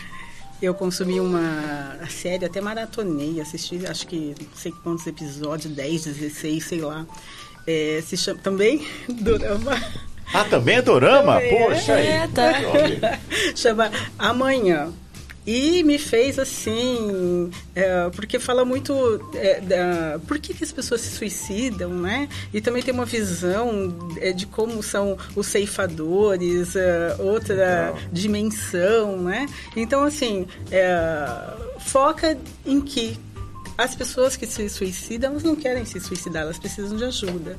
E aí tem um grupo que vem para poder fazer com que eles não se suicidem e cumpram o, o tempo natural né, de vida. Mas, assim, tem vários episódios e é, assim, interessantíssimo. Eu fiquei muito é, impactada, né? Eu Fiquei Legal. lá não conseguia tirar o olho, né? Eu co- Essas conversava, séries são bons, é, boas, né? conversava comigo e eu nem ouvia. Qual plataforma que tá, Denise? Netflix. Netflix. Amanhã? Amanhã. Amanhã. Boa. Assistiu essa, Job? Não, essa não. Tá vendo? Você Essa tá- não, não assisti. Você tá pra trás. Daqui a pouco temos aqui também a presença do Paulo e da Priscila, que quiserem compartilhar algo que tenham consumido essa semana, fiquem à vontade, viu, gente? A gente gosta aqui de, de coisas que a gente, de repente, possa, né? Assistir É, pra- também ah, e consumir amanhã, eu vou também. assistir amanhã. Jamil, por favor, que consumiu essa semana? Eu percebi que quando vocês abriram aí a fala, falava também em comida, né? Opa! Sim, sim. opa! Coisa. Eu, do- domingo, eu comi uma galinha caipira. Hum, adoro. É, é, é, uma galinha caipira feita por uma pessoa aqui de Orlândia, mas foi lá em Ribeirão Preto, que é a Persília, Persília. professora Persília. Persília, minha Persília Mariane, professora. beijo, Persília. Minha, pers- minha professora. É, é, tua professora, ela foi tua professora também. Minha professora né? de piano, gente, E minha tua primeira colega, professora né? de piano. Deu aula de artes. É, e ela fez, eu cheguei lá, eu cheguei de viagem e, e tava uma galinha caipira extraordinária. É aquela desfiada ou aos pedaços? Aos mesmo? pedaços. Hum, aos é melhor, pedaços, né? é melhor, Adoro. é. E, e a segunda, e o segundo item, além da comida, eu depois de 40 anos, exato 40 anos, eu comecei a reler 100 anos de solidão. Eu li 100 anos de solidão quando eu tinha 17 anos. Estou com 58. Eu, e foi lá que eu aprendi a conviver com muitas, muitos personagens. Chegou uma hora que você tem que começar a anotar os É, personagens. eu, uhum, você dá uma perdida na linha Você do se tempo. perde. né? Então, é, foi- e, e- e- e aquele livro me ensinou isso. E como ele apareceu lá em casa, meu irmão levou, eu peguei uma edição especial e falei, vou reler, porque um livro, quando você passa muito tempo depois, você tem fragmentos dele, né? Você começa a ler ele e aí ah, ele volta, você começa a ter um- um- uma outra percepção. Esse é recente, faz coisa de pouco mais de uma semana. Muito. Jamil, eu bom. pensei que você ia falar da academia.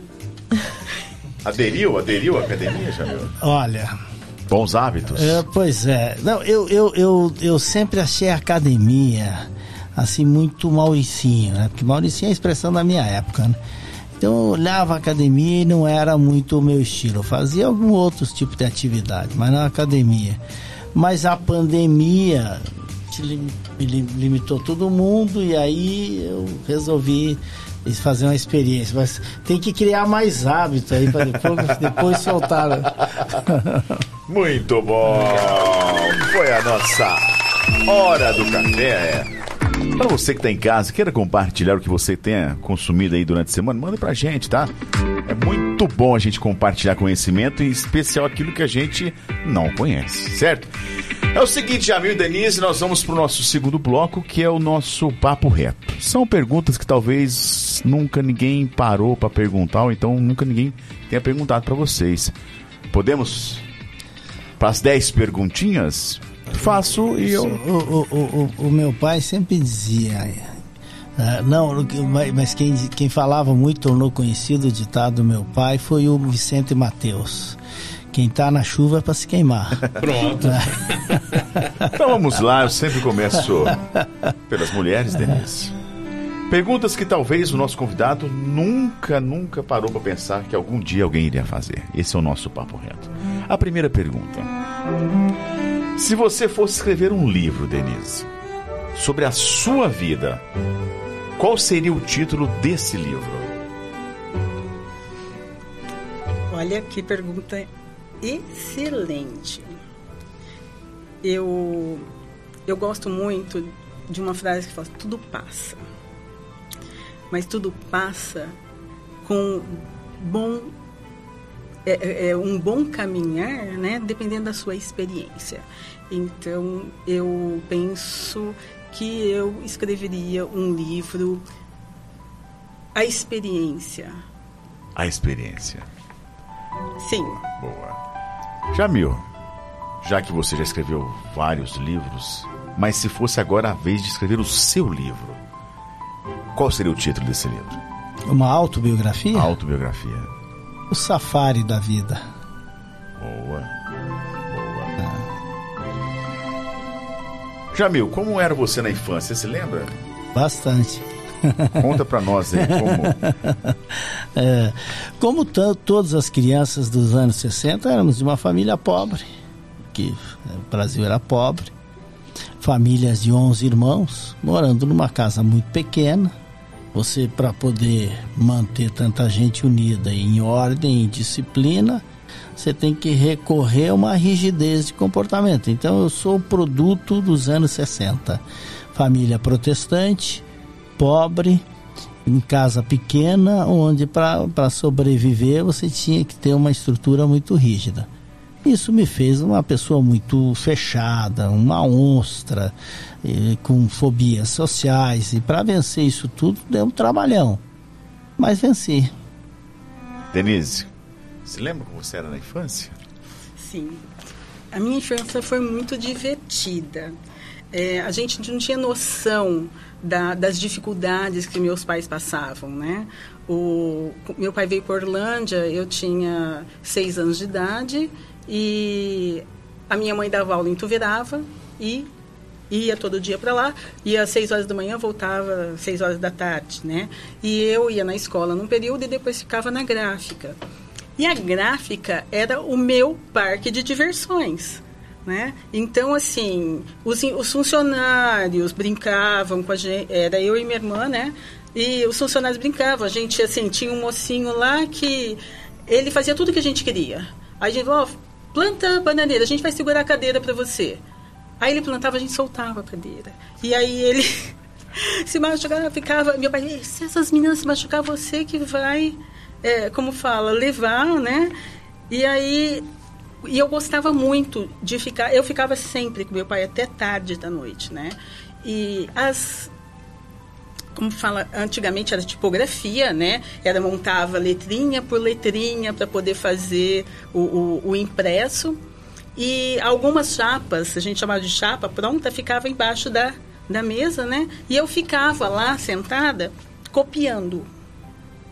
Aí, quando eu fui para o primeiro ano, pro, é, pro primeiro ano, saí do pré, fui para o primeiro ano, e aí, a hora que eu comecei a escrever, a professora escrevia na lousa, e eu escrevia no caderno. Só que eu escrevia no caderno de trás para frente, de cabeça para baixo. Nossa, de trás para não o suficiente de cabeça para baixo ainda. Que era o que eu fazia. Eu copiava as chapas e as chapas eram assim para poder, a hora que imprimir, sair corretamente, né?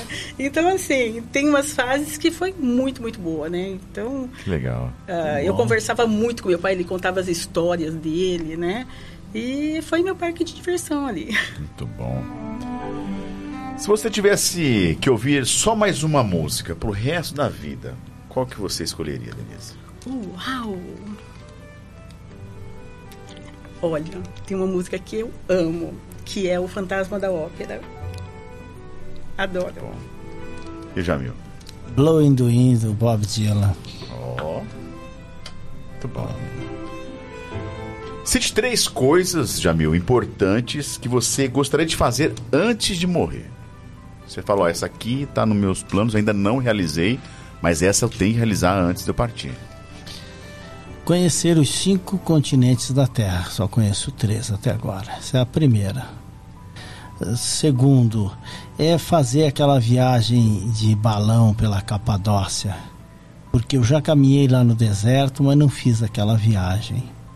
E terceiro, conhecer a, a, a Antártica profunda ir lá dentro da Antártica. Isso é um, é um desejo que eu tenho, porque aquele continente é muito misterioso. Denise? É, há um tempo atrás, é, no começo ainda do meu casamento, é, nós fizemos um, um, cruzeiro e foi toda a nossa família, né? E, e Lógico, já pessoas que estiveram nesse engano já não estão mais, né? E é um, uma coisa que eu quero fazer, um cruzeiro com a minha família, né? Lógico, os mais próximos assim, né? Que foi muito, muito bom. O segundo, ah, boa. Eu Olha, é assim, é uma coisa muito assim, não depende muito de mim, né? Mas eu quero muito segurar um neto no colo. Oh. Olha a impressão sobre o Bruno. É, né? a impressão ficou grande. Ficou. Porque o Felipe falou pra mim, mãe, não conte comigo, tá? ah, então eu só tenho um pra contar, né, agora. e o terceiro é fazer uma viagem. Sabe que o Paulo fez uma viagem para a Europa e ele visitou vários lugares e ele falou que quer refazer essa viagem comigo. Legal.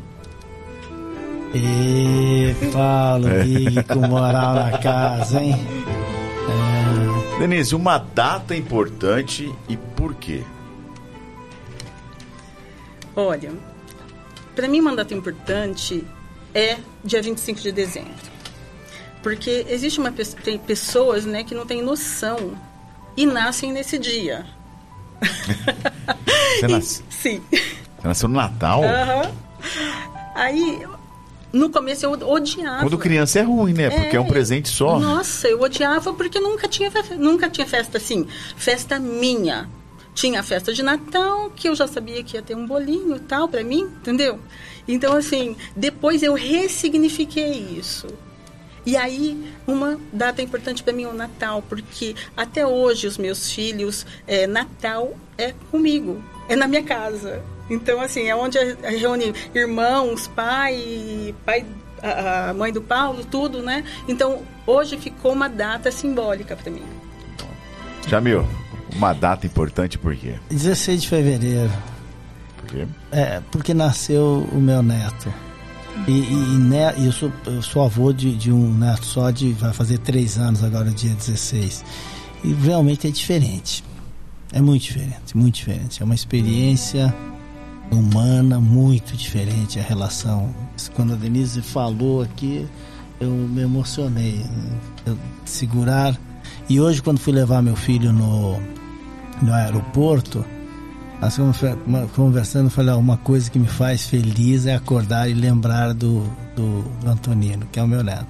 É um impacto muito grande. Eu não sei quanto tempo isso uh, mantém, mas eu tenho a impressão que ele é um caminhar para a vida toda, né? Como vem outro neto, talvez de vida, só que amor não diminui, o amor você só aumenta, né? Ele, você não divide o, o, amor, você só acrescenta, né? Então é por da, a data do neto. Experiência própria, o primeiro neto é sempre o primeiro é, neto. É, ela, ela sempre vai ter a, aquela experiência. Mas se eu soubesse que era tão legal, eu tinha até pulado direto para avô, porque é bom demais. é muito bom, né? Jamil, se você pudesse ligar para você mesmo, que qualquer momento do passado ou futuro, para quando você ligaria e o que você diria?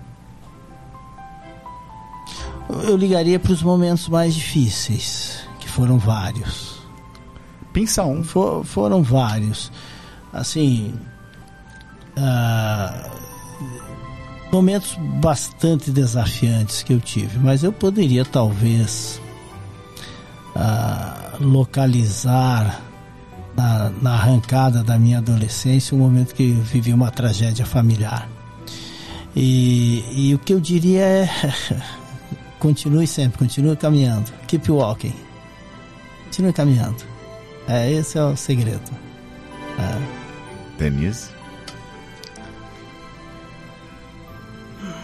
Teve tantos momentos, eu vou elencar um agora. E eu passei uma uma fase agora que a minha irmã, 46 anos, né, teve um câncer. E ela passou, assim, dois, três anos, hum, assim, ela, os seis primeiros meses ela fez todo o tratamento e tal, perdeu o cabelo e tal. Aí depois passou, ela estava afastada, ela falou assim, não, eu vou voltar a trabalhar. E no começo todo mundo passou muito medo que ela não podia nem dirigir, porque os ossos estavam frágeis, que não sei o quê. E ela retomou a vida dela normalmente, sabe? Dirigia, levava a criança aqui ali, não sei o quê. E quando eu no final a gente assim, em dezembro ela fez os exames, estava tudo bem. Em abril ela foi retomar o outro exame de novo, o rim já estava não tinha mais jeito, né? E ela super perfeita, sabe? É, como fala, totalmente lúcida, né? E eu com ela, peraí. O médico falou assim: olha, você tem três meses de vida. E a gente ali falou: meu Deus, como assim? Né? E ele falou: ela falou: não, três Ele falou assim: o que, que eu faço? Vai para casa e espera, né? Aí a gente pegou e, e falou assim, ele falou, ela, olha, não tem nada, eu não posso fazer nada. Aí assim, ele falou assim, olha, tem uma, um remédio que foi usado só por 19 pessoas, é um, um remédio experimental, e só uma teve, é, fez efeito positivo. Não, então eu vou tomar, ela falou. Aí ele falou assim, olha, só que é o seguinte, se não fizer efeito, você morre em uma semana. Ela, eu vou tomar. Aí ela tomou, passou uma semana, é 15 dias, mas passou uma semana, fez o exame de novo, realmente não deu certo. E aí ela tinha sete dias. E a gente foi para casa, eu fiquei com ela o tempo inteiro, né? E se eu pudesse ligar para mim, sabe?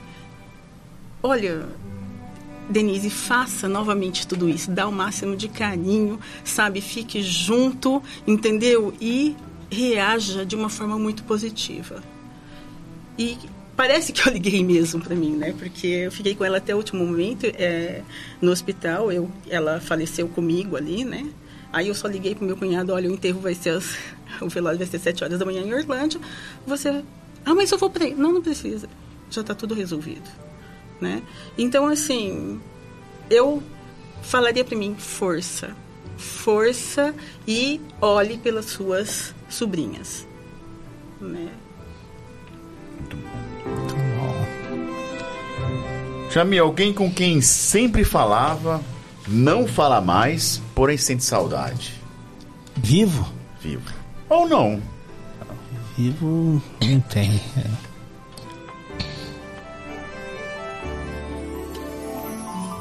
Das pessoas que estão vivas, eu sempre resgato todos. Mas é, alguém que eu falava bastante era com o meu tio Olívio, um grande conselheiro, e que partiu há um dia para o Oriente Eterno, com 96 anos de idade. Então, é um, um grande companheiro. Mas eu aprendi, de- depois de muito tempo, a conversar com quem já foi. Então agora até isso eu já, já até essa barreira já eliminei. Já converso com quem partiu também. Denise? Olha, eu tenho um primo que a gente foi criado juntos, né? E a gente estava sempre junto. Na, ele, ele embarcava na- em todas as minhas loucuras. Ele me apoiava o tempo inteiro, né?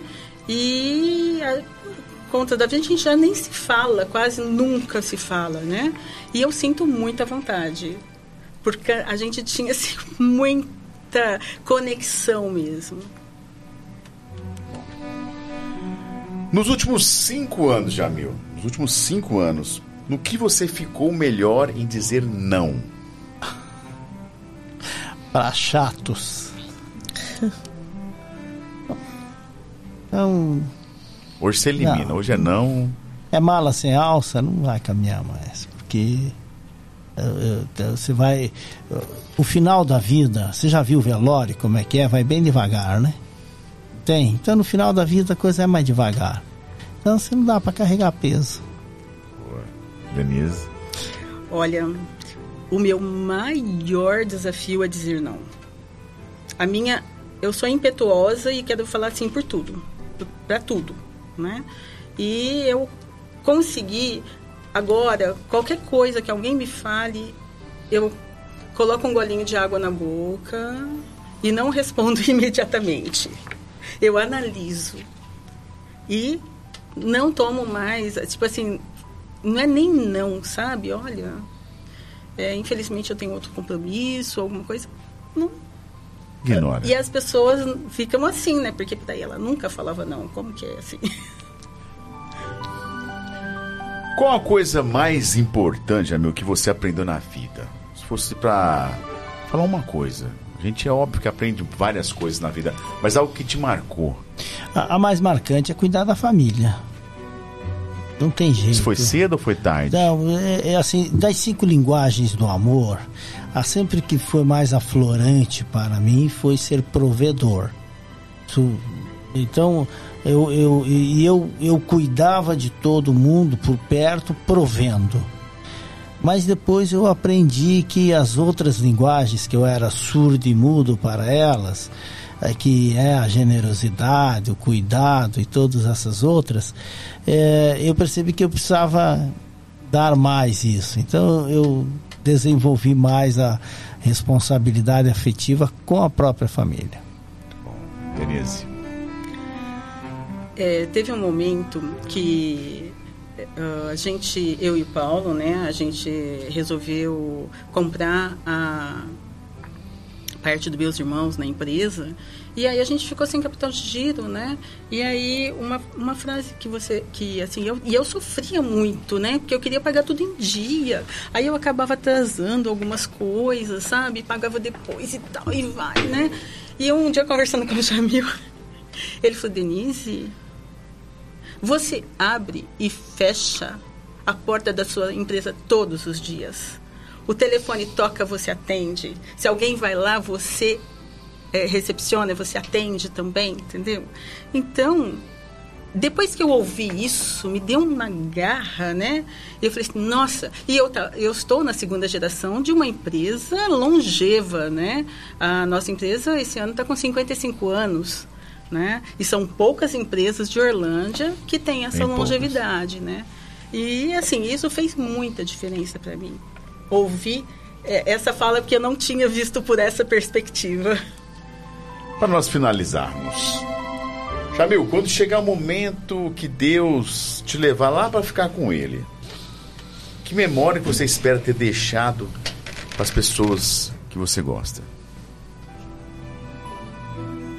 Eu, a, a- a frase que eu quero escrito na lápide, na minha lápide, é de é, ser um realizador. Eu sou um evangelista da realização pessoal. Denise. eu vou levar um legado que a minha vontade sempre foi fazer parte de algo muito grande. E quando conheci Jamil e quando entrei para Mastermind, eu vi tudo isso, essa grandiosidade. E a nossa empresa, ela tem uma causa, né? Que é formar líderes empreendedores socialmente responsáveis. E eu vou levar com carinho todos os meus participantes que passaram pela, pelas nossas salas Mastermind e que eu falei assim, nossa, eu fiz a diferença na vida dessa pessoa também. Agora eu vou tomar liberdade, Jamil, de, de retroceder aqui a uma pergunta. Eu vou fazer para Denise em especial. Quando a gente pergunta para você se tem alguém com quem você não fala e, e- e gostaria que né, tivesse a oportunidade de poder voltar a falar, dê um recado pro seu primo. Acho que essa é a oportunidade certa. Oi, querida, eu sei que você sabe que eu tô falando de você, entendeu? Eu tenho o maior carinho do mundo. E eu acredito, assim, que a gente até fez alguns ensaios, né, de voltar, se ver, se falar, mas acabou não, não indo avante, né? E saiba que eu tô de coração aberto, né? Sempre com o mesmo amor e carinho por você. Grande abraço. Muito bom. Esse foi a nossa papo reto. É isso, Job? É isso. Olha, tem umas perguntas Pois aqui. não, Antes do nosso surpresa. papo surpresa. É, o nosso diretor aqui separou algumas perguntas, então vamos lá, vamos ver se vocês conseguem responder essa pra gente aqui, ó. Por que precisamos ter um propósito de vida? Propósito. Porque precisam de ter vida. um propósito. Viver já não basta? Boa pergunta. Viver é um, um propósito de vida. Mas a palavra propósito quer dizer proteção para o futuro. Quando você manda uma proposta para uma empresa, para um negócio, para alguém, você está protegendo aquela relação eh, para o futuro. Então, o propósito de vida é a- o propósito é a proteção para a própria vida. Agora, a pergunta anterior, ela, a primeira parte diz assim: por que precisamos ter um propósito? Porque quem tem um propósito não tem ansiedade. Ele controla a ansiedade, ele coloca os pés para, fora da cama, coloca os pés no chão, ele sabe por que, que ele está caminhando ali. Então, me pareceu aí que esta pessoa tem um propósito, que é viver a vida. É um propósito. Ela precisa só compreender isso.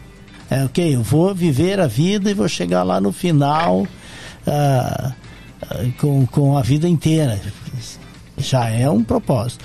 Agora, quando você vive uma vida que vale a pena ser vivida, ela tem mais sabor, né? ela tem mais tamanho, ela tem mais legado. Muito boa. Outra pergunta aqui. Andrew Garnigieri, é, de Garnigier, afirmou: o milionário, abre aspas, o milionário deveria envergonhar-se de morrer rico, fecha, fecha aspas. Ele doou 90% de sua fortuna. É, o mundo nunca teve tantos bilionários como hoje. Como analisa essa frase dele? E nunca teve também tanta riqueza distribuída. Nunca teve tantos milionários, nunca teve tanta riqueza distribuída. Nunca nós produzimos tanto no planeta como agora.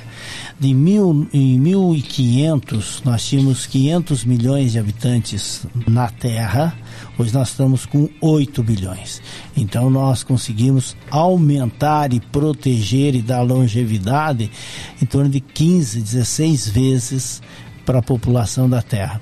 Nós aumentamos em torno de 240 vezes a oferta de trabalho, de produtos e de proteção para o ser humano. Então sempre teve e muito, em especial, notadamente, nos últimos 200 anos, quando a, a, a era industrial se acentuou. Agora, o Andrew Carnegie era um milionário extraordinário, foi o que financiou Napoleão Hill, foi o cara que deixou dinheiro para o Carnegie Hall, foi o homem que financiou dezenas de universidades pelo, pelo, pelos Estados Unidos. E o que acontece? Ele não tinha filhos. E ele, nos Estados Unidos, tem uma questão muito séria que são as fortunas, o imposto sobre a, as fortunas. É muito sério lá isso. Então, a gente vê na imprensa milionária deixa para o seu gatinho uh, milhões de dólares. Já viu isso? Claro. É, na verdade, é jogo de cena que os americanos adoram isso. Ela pegou, fez uma fundação, colocou no, no nome do gato, deixou no, pro gato, e aí o pessoal fica tocando a fundação que não paga impostos. Então é um, é um jogo de cena. Os 80% da fundação foi isso aí. É. Ele, ele continuou gerando e distribuindo e a coisa toca né? muito. Eu tenho uma É, tanto última. é- Desculpa. É, o próprio Bill. Gates, ele- recentemente, ele disse isso. A coisa mais difícil que tem na vida é distribuir dinheiro. Porque ele, ele montou a fundação para distribuir dinheiro. E deve ser difícil mesmo, né? Para quem eu vou dar, por que eu vou dar, como é que eu vou dar. Tem mais uma pergunta aqui, ó. Fala-se hoje em positividade tóxica, algo que tem ganhado as redes nos últimos anos. A positividade tóxica é uma obsessão com o pensamento positivo. Em outras palavras, ela é a crença de que as pessoas devem pensar positivo em todas as situações, mesmo aquelas que são ruins. Você acha que isso existe? Ah, ah, Essa é uma pergunta interessante, porque o que existe é essa corrente de querer ah, etiquetar a- a- a- o pensamento forte e positivo como sendo algo tóxico. Isso existe. Agora, o, o- o pensamento positivo, uma pessoa positiva e uma pessoa negativa, todos os dois vão morrer, mas terão vidas totalmente diferentes. Você tem uma vida eh, em que você olha com o fu- o futuro, porque quando se fala ah, em otimista, ah, é, é uma ótica melhor sobre o futuro. É que pega e analisa só no raso ah, e, e- e fica fazendo essa avaliação. A positividade tóxica, alguém é exacerbadamente positivo? É, não é. Ele vai ter, ele pode ter um período ali, mas ele leva um choque térmico, ele reajuste, reajusta o comportamento e vai para frente. Mas é muito melhor você conviver com alguém otimista do que alguém é, pessimista. E eu gosto muito da, de Napoleão Hill, que ele fala que é, mais do que você ter pensamento positivo, você ter uma atitude mental positiva. Então é, é diferente de você achar ah, tudo vai dar certo, tudo vai dar certo. Não, a gente tem que ter isso, mas você tem que também analisar é, é, o que vai vir durante o processo, o planejamento. Não adianta eu achar que eu vou ah, criar uma empresa de água e eu não entendo nada disso, né? Então, ah, não, mas eu tenho conhecimento positivo, vai dar certo. Agora, tem, a atitude mental positiva é você também se cercar de conhecimentos, de, de é, é mais ou menos o chá, né? Conhecimento, habilidade e atitude. Porque atitude faz com que você pegue o conhecimento e gere uma habilidade. Muito bom. Papo de hoje podcast. Para você que está adentrando pela primeira vez no nosso canal, por favor, se inscreva, dê o seu like, é muito importante para que a gente permaneça com esse projeto. Estamos no Instagram, Papo de hoje podcast, Facebook e também no Spotify, tá? Plataforma Spotify. Esse episódio vai estar disponível a partir de amanhã também no Spotify. Papo de hoje podcast. Nós vamos para mais um quadro, penúltimo quadro que se chama o nosso Papo Surpresa. Dentro deste, deste recipiente aqui, que você está vendo, nós temos 20 bolinhas intituladas aqui pelo nosso amigo Job como Pokébolas. Dentro de cada Pokébola nós temos uma pergunta e as perguntas são de diversos temas. Elas são recheadas aí, podem ser recheadas com brigadeiro ou de repente com veneno. Então vai caber o nosso, o- os nossos convidados a terem a sorte de escolherem as Pokébolas ideais, ok? Vou fazer o seguinte, são cinco, são 10, são 5 para cada um, pode ser? Então peço, por favor, que retire a primeira entregue para Carol, por favor, para que ela possa ler. Deixa eu me aproximar mais. Fique à vontade.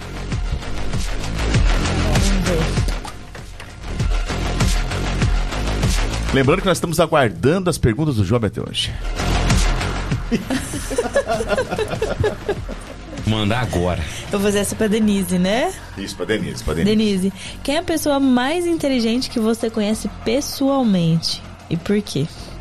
Uau, eu conheço muitas pessoas inteligentes, mas duas estão aqui presentes: Paulo Perisson e Jamil Albuquerque. Olha só, que legal. Jamil. bem, Paulo. Ah, Jamil, por favor. Uma pra mim agora. Sua vez de Pode. tirar. Ah, eu tiro.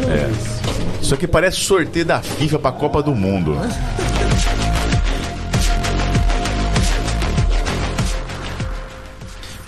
Vamos lá para a pergunta. Olha, essa aqui é boa, hein? Se você. Pro Jamil, né? Se você tivesse 500 mil para construir seu próprio negócio, agora, um diferente talvez, o que faria? Um negócio diferente do Isso, que. Do você, que você tem. é. É, do- um negócio diferente do que eu tenho hoje. Ah, rapaz, eu gosto tanto do que eu faço que eu faria um pouco mais do que eu faço. Mas se tiver que fazer algo diferente, eu tenho a impressão que hoje o ramo da alimentação é um excelente negócio. Por quê? Porque toda a cultura do século XXI está nas pessoas almoçarem, ou melhor, comerem fora de casa. É um ramo da alimentação, um super ramo. Boa. Faz uma pra mim, depois eu- a, a- faz uma, a Carol faz. Peraí. Vamos lá. Vamos trocar agora? Vamos, vamos trocar. Nível da pergunta qual que é? Deixa eu ver aqui. De 1 a 10. Ah, essa é boa. Essa é tranquila aqui, ó. Ao final da vida, o que te faria olhar pra trás e dizer valeu a pena? Nossa, tudo valeu a pena. Eu não tenho assim, algumas vezes eu já parei e pensei, nossa, eu me arrependo disso. Aí quando eu começo a olhar, eu falo, não, isso fez com que eh, me catapultasse, sabe, para frente, né? Então, eu gosto da minha experiência de vida. Ah, tem coisas que eu poderia assim ter sentido menos, né? É, sendo menos emocional, né? mas tudo valeu a pena. Muito bom. Uma pra Carol agora. Vai, Carol! Vai, Carol! Ixi, acho que essa é nova, ó. Difícil.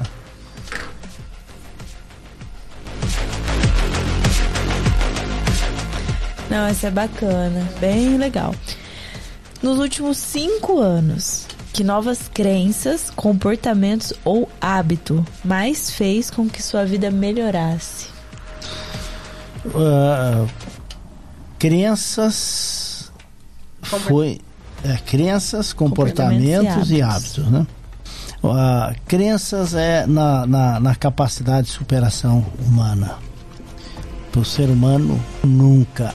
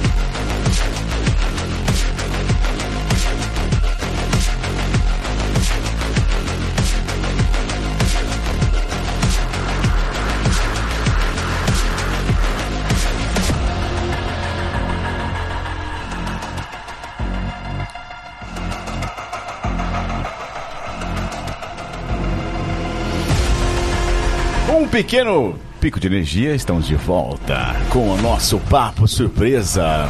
Jamil, por favor, pode retornar, retomar a, a resposta. Posso, posso. E lembra, é, é, crenças, comportamentos e hábitos. Que te mudaram É, nos últimos cinco É, anos. nesses últimos tempos, a crença assim que nasceu nova foi a esperança no ser humano, porque é, na- naquele, naquele paredão invisível da pandemia, é, dar a volta por cima foi uma experiência fenomenal. Comportamento eu tenho desenvolvido e é recente, então precisa ainda criar um esforço para que ele se repita a ponto de virar um hábito, é começar a prestar atenção na alimentação, nas combinações de alimentação. E hábito é bem recente e eu espero tornar-se um grande hábito, é o hábito do exercício físico e da musculação. Porque aos 60 você já tem que tomar esse cuidado seriamente. Muito bom. Agora é pra mim. Ele nem tem 60 ainda e já fala que tem.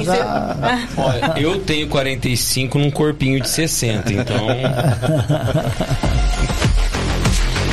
Vamos lá, então, para a pergunta. Quem vai responder agora? Você, né? Então vamos lá. Ah, essa é boa. Qual é a sua teoria da conspiração favorita? Boa, boa. Uau! Nossa. Essa é ótima. Olha, é assim, eu vou falar da teoria ah, da conspiração minha, tá? Que eu cons- conspiro com o Paulo e ele vai, é, como fala, fazer com que meus filhos, né, é, retornem ligação. é, aí eu faço drama, né? Então, assim, eu faço uma teoria da conspiração com os meus filhos mesmo. Sente.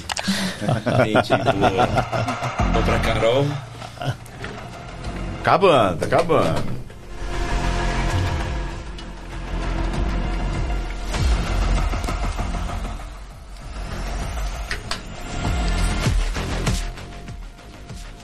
Isso é bem legal.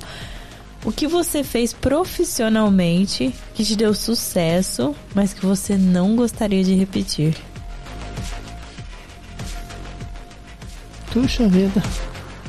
Eu pensei que nesse pinga-fogo ia ser só água com açúcar. Ele engana, engana bastante.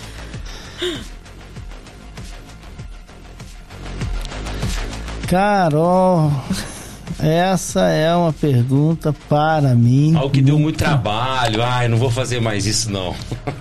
Não, eu, eu, assim, quando no- lá no começo da minha vida, eu trabalhei de servente da, da, da construção civil. E como era muito difícil e eu era muito adolescente, parecia que era, que era ruim.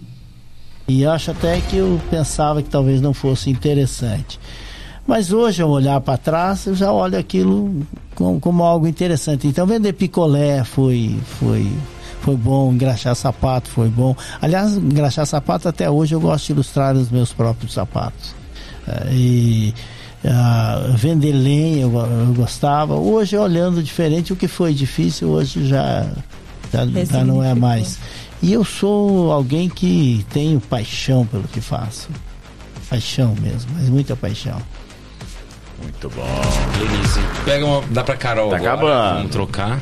Uma, duas, três, quatro, cinco, seis. É a sétima. Já pega uma de amigo do Dr. Job. Enquanto isso, o nosso querido amigo Cláudio está confeccionando a pergunta bomba. Uau. Hum, já, É? já, ainda. Mandou quantas perguntas? aqui? Umas 15? Umas Duas? 15 perguntas. Tá, tá bom, então. A pergunta tá bomba. Eu perigoso. pensei que já tinha as bombas aqui, Cláudio. Denise, o que, que você colocaria num outdoor? Um pensamento que você deseja compartilhar? Uau, essa é no outdoor. Eu sou a pessoa mais crítica do mundo. O que, que os outros vão pensar? Não, não é isso. Eu colocaria.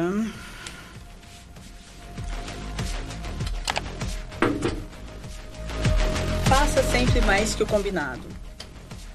Boa. Job Júnior. Excelente. Jamil, conte uma situação em que você colocou tudo a perder. Mas ainda tem pergunta bomba.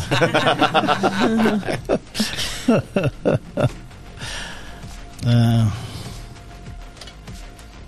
Job, Ah, ah, assim, eu exerci cargos públicos.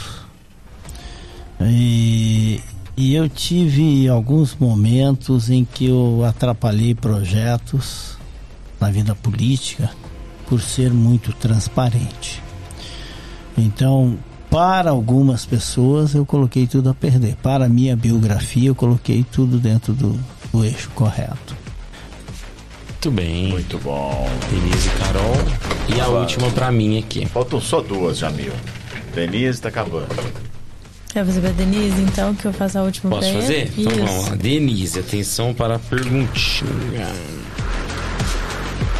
Qual foi a última coisa que você pesquisou no Google? Uau! Nossa, pesquiso toda hora no Google. Mas a última coisa foi as leis de Platão. Sério? Nossa, que legal. Que joia. O Job já deixar- brilhou os é, olhos. Eu quero deixar os livros de graça. É bom, muito bom. A última. Jamil, se você tivesse toda a liberdade financeira até a morte e pudesse escolher um projeto pra tocar, o que faria e por quê? A, a pirâmide de Maslow explica isso aí, né? Ela, ela- lá em cima, quando você chega lá em cima, você quer retornar para a base. né? Então, ah, um projeto que eu faria e, e- iria fazer ampliar ainda mais é um pequeno projeto que nós temos na minha cidade natal, chamada Monteca, que é bibliotecas nas ruas. Talvez eu fosse ampliar bastante isso. Eu iria criar grandes projetos da, da, para a educação juvenil. Eh, eu vejo que existe uma grande lacuna em preparar jovens e investiria bastante na formação de crianças. Uma grande escola de líderes daí da adolescência. Muito bom. Muito bom! Passaram pelo papo surpresa, mas para nós finalizarmos o nosso bate-papo, a gente tem um papo bomba, que é a hora que a gente tira os nossos convidados da zona de conforto. A gente dá uma boa água geladinha, aquela água geladinha gostosa, o ar condicionado que cria aquele clima gostoso, né? Mas o papo bomba é para mostrar que o bate-papo não ia ser tão fácil assim, porque vem chegando o nosso Papo Bomba. Job Júnior, conhecido como Jobinho, ou Job. Explique, por favor, o, Sou eu, como que é? Joseph Klimber. o que é o Papo Bomba. Papo Bomba é aquela hora que a gente deixa nossos, os nossos convidados pouco ressabiados. Muda tudo aqui, muda a luz, muda a temperatura, muda também o cenário, vai mudar agora. É agora? É agora. Agora, então vai, mudei. O cenário vai mudar.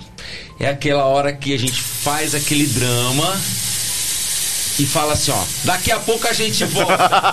não, tô brincando, tô brincando. Não sou o João Kleber, não. Ah, Então é aquela hora que segura a aí. pergunta, se vocês acharam que a per- as perguntas foram difíceis, então agora vem a... Não. As...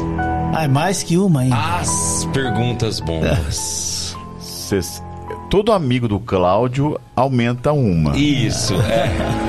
Não, Eu não queria falar, mas eu vi o Paulo cochichando com ele, então acho que Ixi, tem alguma então coisa tem aí. alguma participação especial ali, ó. ó. Vocês estão preparados? Ó, em mais de 83 Caramba, convidados, hein? ninguém Olha. recusou, hein? Olha Ninguém. só. A gente só fica com medo quando é advogado, aí. aí pega leve. Então, agora não, agora vamos pra pergunta. Bom, estão preparados? Tudo certo? Vamos lá. Já nasci preparada. Ó, gostei. Então vamos. Carol, você faz a primeira, eu faço a segunda. É pros dois. Os dois vão responder. Vamos fazer, né? Ah, os dois respondem? Os dois respondem. Ou vocês escolhem. Não, você já ah, beleza. Jamil e Denise. Para! Qual o maior desafio o líder é atualmente? Qual o maior desafio Do líder. do líder atualmente? E daqui a 10 anos, o que você espera do mundo? O maior desafio do líder é decidir. E decidir já vem, né, de decapitar, né? Então, porque a decisão do, do líder faz toda a diferença. E eu espero daqui a 10 anos que os seres humanos estejam tão é, avançados, né, nessa parte de ser humano mesmo, emocional, tudo, como as máquinas, né, que a gente, porque a gente criou tantas máquinas, mas é como fala nos relacionamentos, né, a gente, a gente peca muito ainda. A, a pergunta é outra. Agora vamos fazer a última, Ah. então. Se fosse para usar uma só lei do triunfo, qual escolheria para o Brasil? O objetivo principal bem definido é construir o destino manifesto para a nação brasileira. Porque esse é o grande desafio que nós temos, crises de identidade. Não entendemos o nosso tamanho, não entendemos ainda a nossa função no planeta e não entendemos o potencial que nós temos. Então, definir claramente que é ser a grande, o grande farol do planeta nesse século. Muito bom, muito bom, muito bom. Até que o diretor pegou, pegou leve. Pegou leve, pegou leve. Ele costuma envolver os nossos convidados com assuntos polêmicos, mas foi tranquilo. foi tranquilo, foi, foi de leve. Bom, Denise e Jamil, nós estamos chegando a 2 horas e 55 minutos de bate-papo, um bom bate-papo. Um bom bate-papo. Mas tudo tem um fim. Então nós gostaríamos de agradecer assim o aceito de vocês. Eu acho que foi muito gratificante para nós é, poder compartilhar, né, é, esse conhecimento é, que vocês, né, fizeram para as pessoas que estão lá nos assistindo. E a gente costuma dizer que aqui a gente está para aprender, né? E aqui, isso aqui é um uma mesa de bate-papo e vocês puderam trazer conhecimentos é, nobres que até então nós não tínhamos é, tido acesso. E para nós foi prazeroso. Espero que para vocês tenha sido também. E o- em nome do Papo de Hoje Podcast, nosso muito obrigado. Tiago, eu quero é, a palavra porque eu quero agradecer muito ao Jamil por ter é, aceito. A agenda do Jamil é muito complicada, né? E ele tirar esse momento para estar aqui com a gente em Orlândia. Ele sabe o quanto ele é amado aqui em Orlândia. Ele, a gente já tem até fãs aqui, né? E há 12 anos, há mais quase 20 anos, né? Você já vem para cá, você iniciou as turmas Masterminds em Orlândia. E para mim foi muito bom falar na minha casa, né, na minha cidade. E eu trabalho tanto fora de Orlândia e a gente está agora é, retomando as, as, as turmas em Orlândia. E se alguém quiser alguma informação também, a gente vai ter um, um curso Mastermind agora no próximo mês. Eu estou à disposição. www.mastermind.com.br entre lá em Alta Mogiana. Algum telefone para contato? 16 98175 1019. Boa, boa, boa, boa. Jamil, Foi um prazer e uma honra estar aqui nessa roda de conversa. Eu acredito piamente que o que muda a cultura de um país são as rodas de conversa. Uma roda de conversa em volta da mesa, uma roda de conversa na calçada, uma roda de violão, uma roda de cerveja, uma roda de chimarrão, uma roda de samba. É através das rodas de conversas que a gente constrói cultura. E a cultura é a expressão da alma de um povo. E a cultura define muito a maneira que nós vivemos. Então, foi um prazer estar aqui colaborando, conversando, ah, ah, passando por esse momento divertido que foi aqui. Boa. Ana Carolina Bianco. Eu queria agradecer os meus colegas de bancada e muito obrigado, Denise, Jamil também, pela agenda complicada, por nos dar esse espaço e por compartilhar tanto conhecimento, os dois. Muito obrigada. Job Júnior. Gente, muito obrigado, coração mesmo, foi muito bom, foi um papo que passou voando, isso que é legal, né? Quando passa rapidinho é porque foi muito bom. Obrigado pela oportunidade e voltem mais, quem sabe a gente consiga fazer mais vezes. Obrigado, Olha gente. muito obrigado. Abração para todos. Boa. Bom, vou agradecer também aqui o Paulo e a Priscila que estiveram aqui nos bastidores, também acompanharam esse bate-papo. Muito obrigado, viu? Muito obrigado mesmo de coração. E a você que está em casa. Esse encontro marcado toda segunda-feira a partir das 19 horas neste canal Papo de Hoje Podcast. Lembrando que esse episódio vai estar disponível no nosso Spotify a partir de amanhã à tarde, tá? Você pode acessar lá Papo de Hoje Podcast e esse episódio vai estar lá no Spotify. E claro, nós temos o Papo de Hoje Podcast Cortes, também esse canal no YouTube, onde a gente recorta aqui alguns momentos do nosso bate-papo, tá certo? Encontro marcado toda segunda às 19 horas ao vivaço aqui no YouTube. Muito obrigado, até a próxima. Tchau, tchau!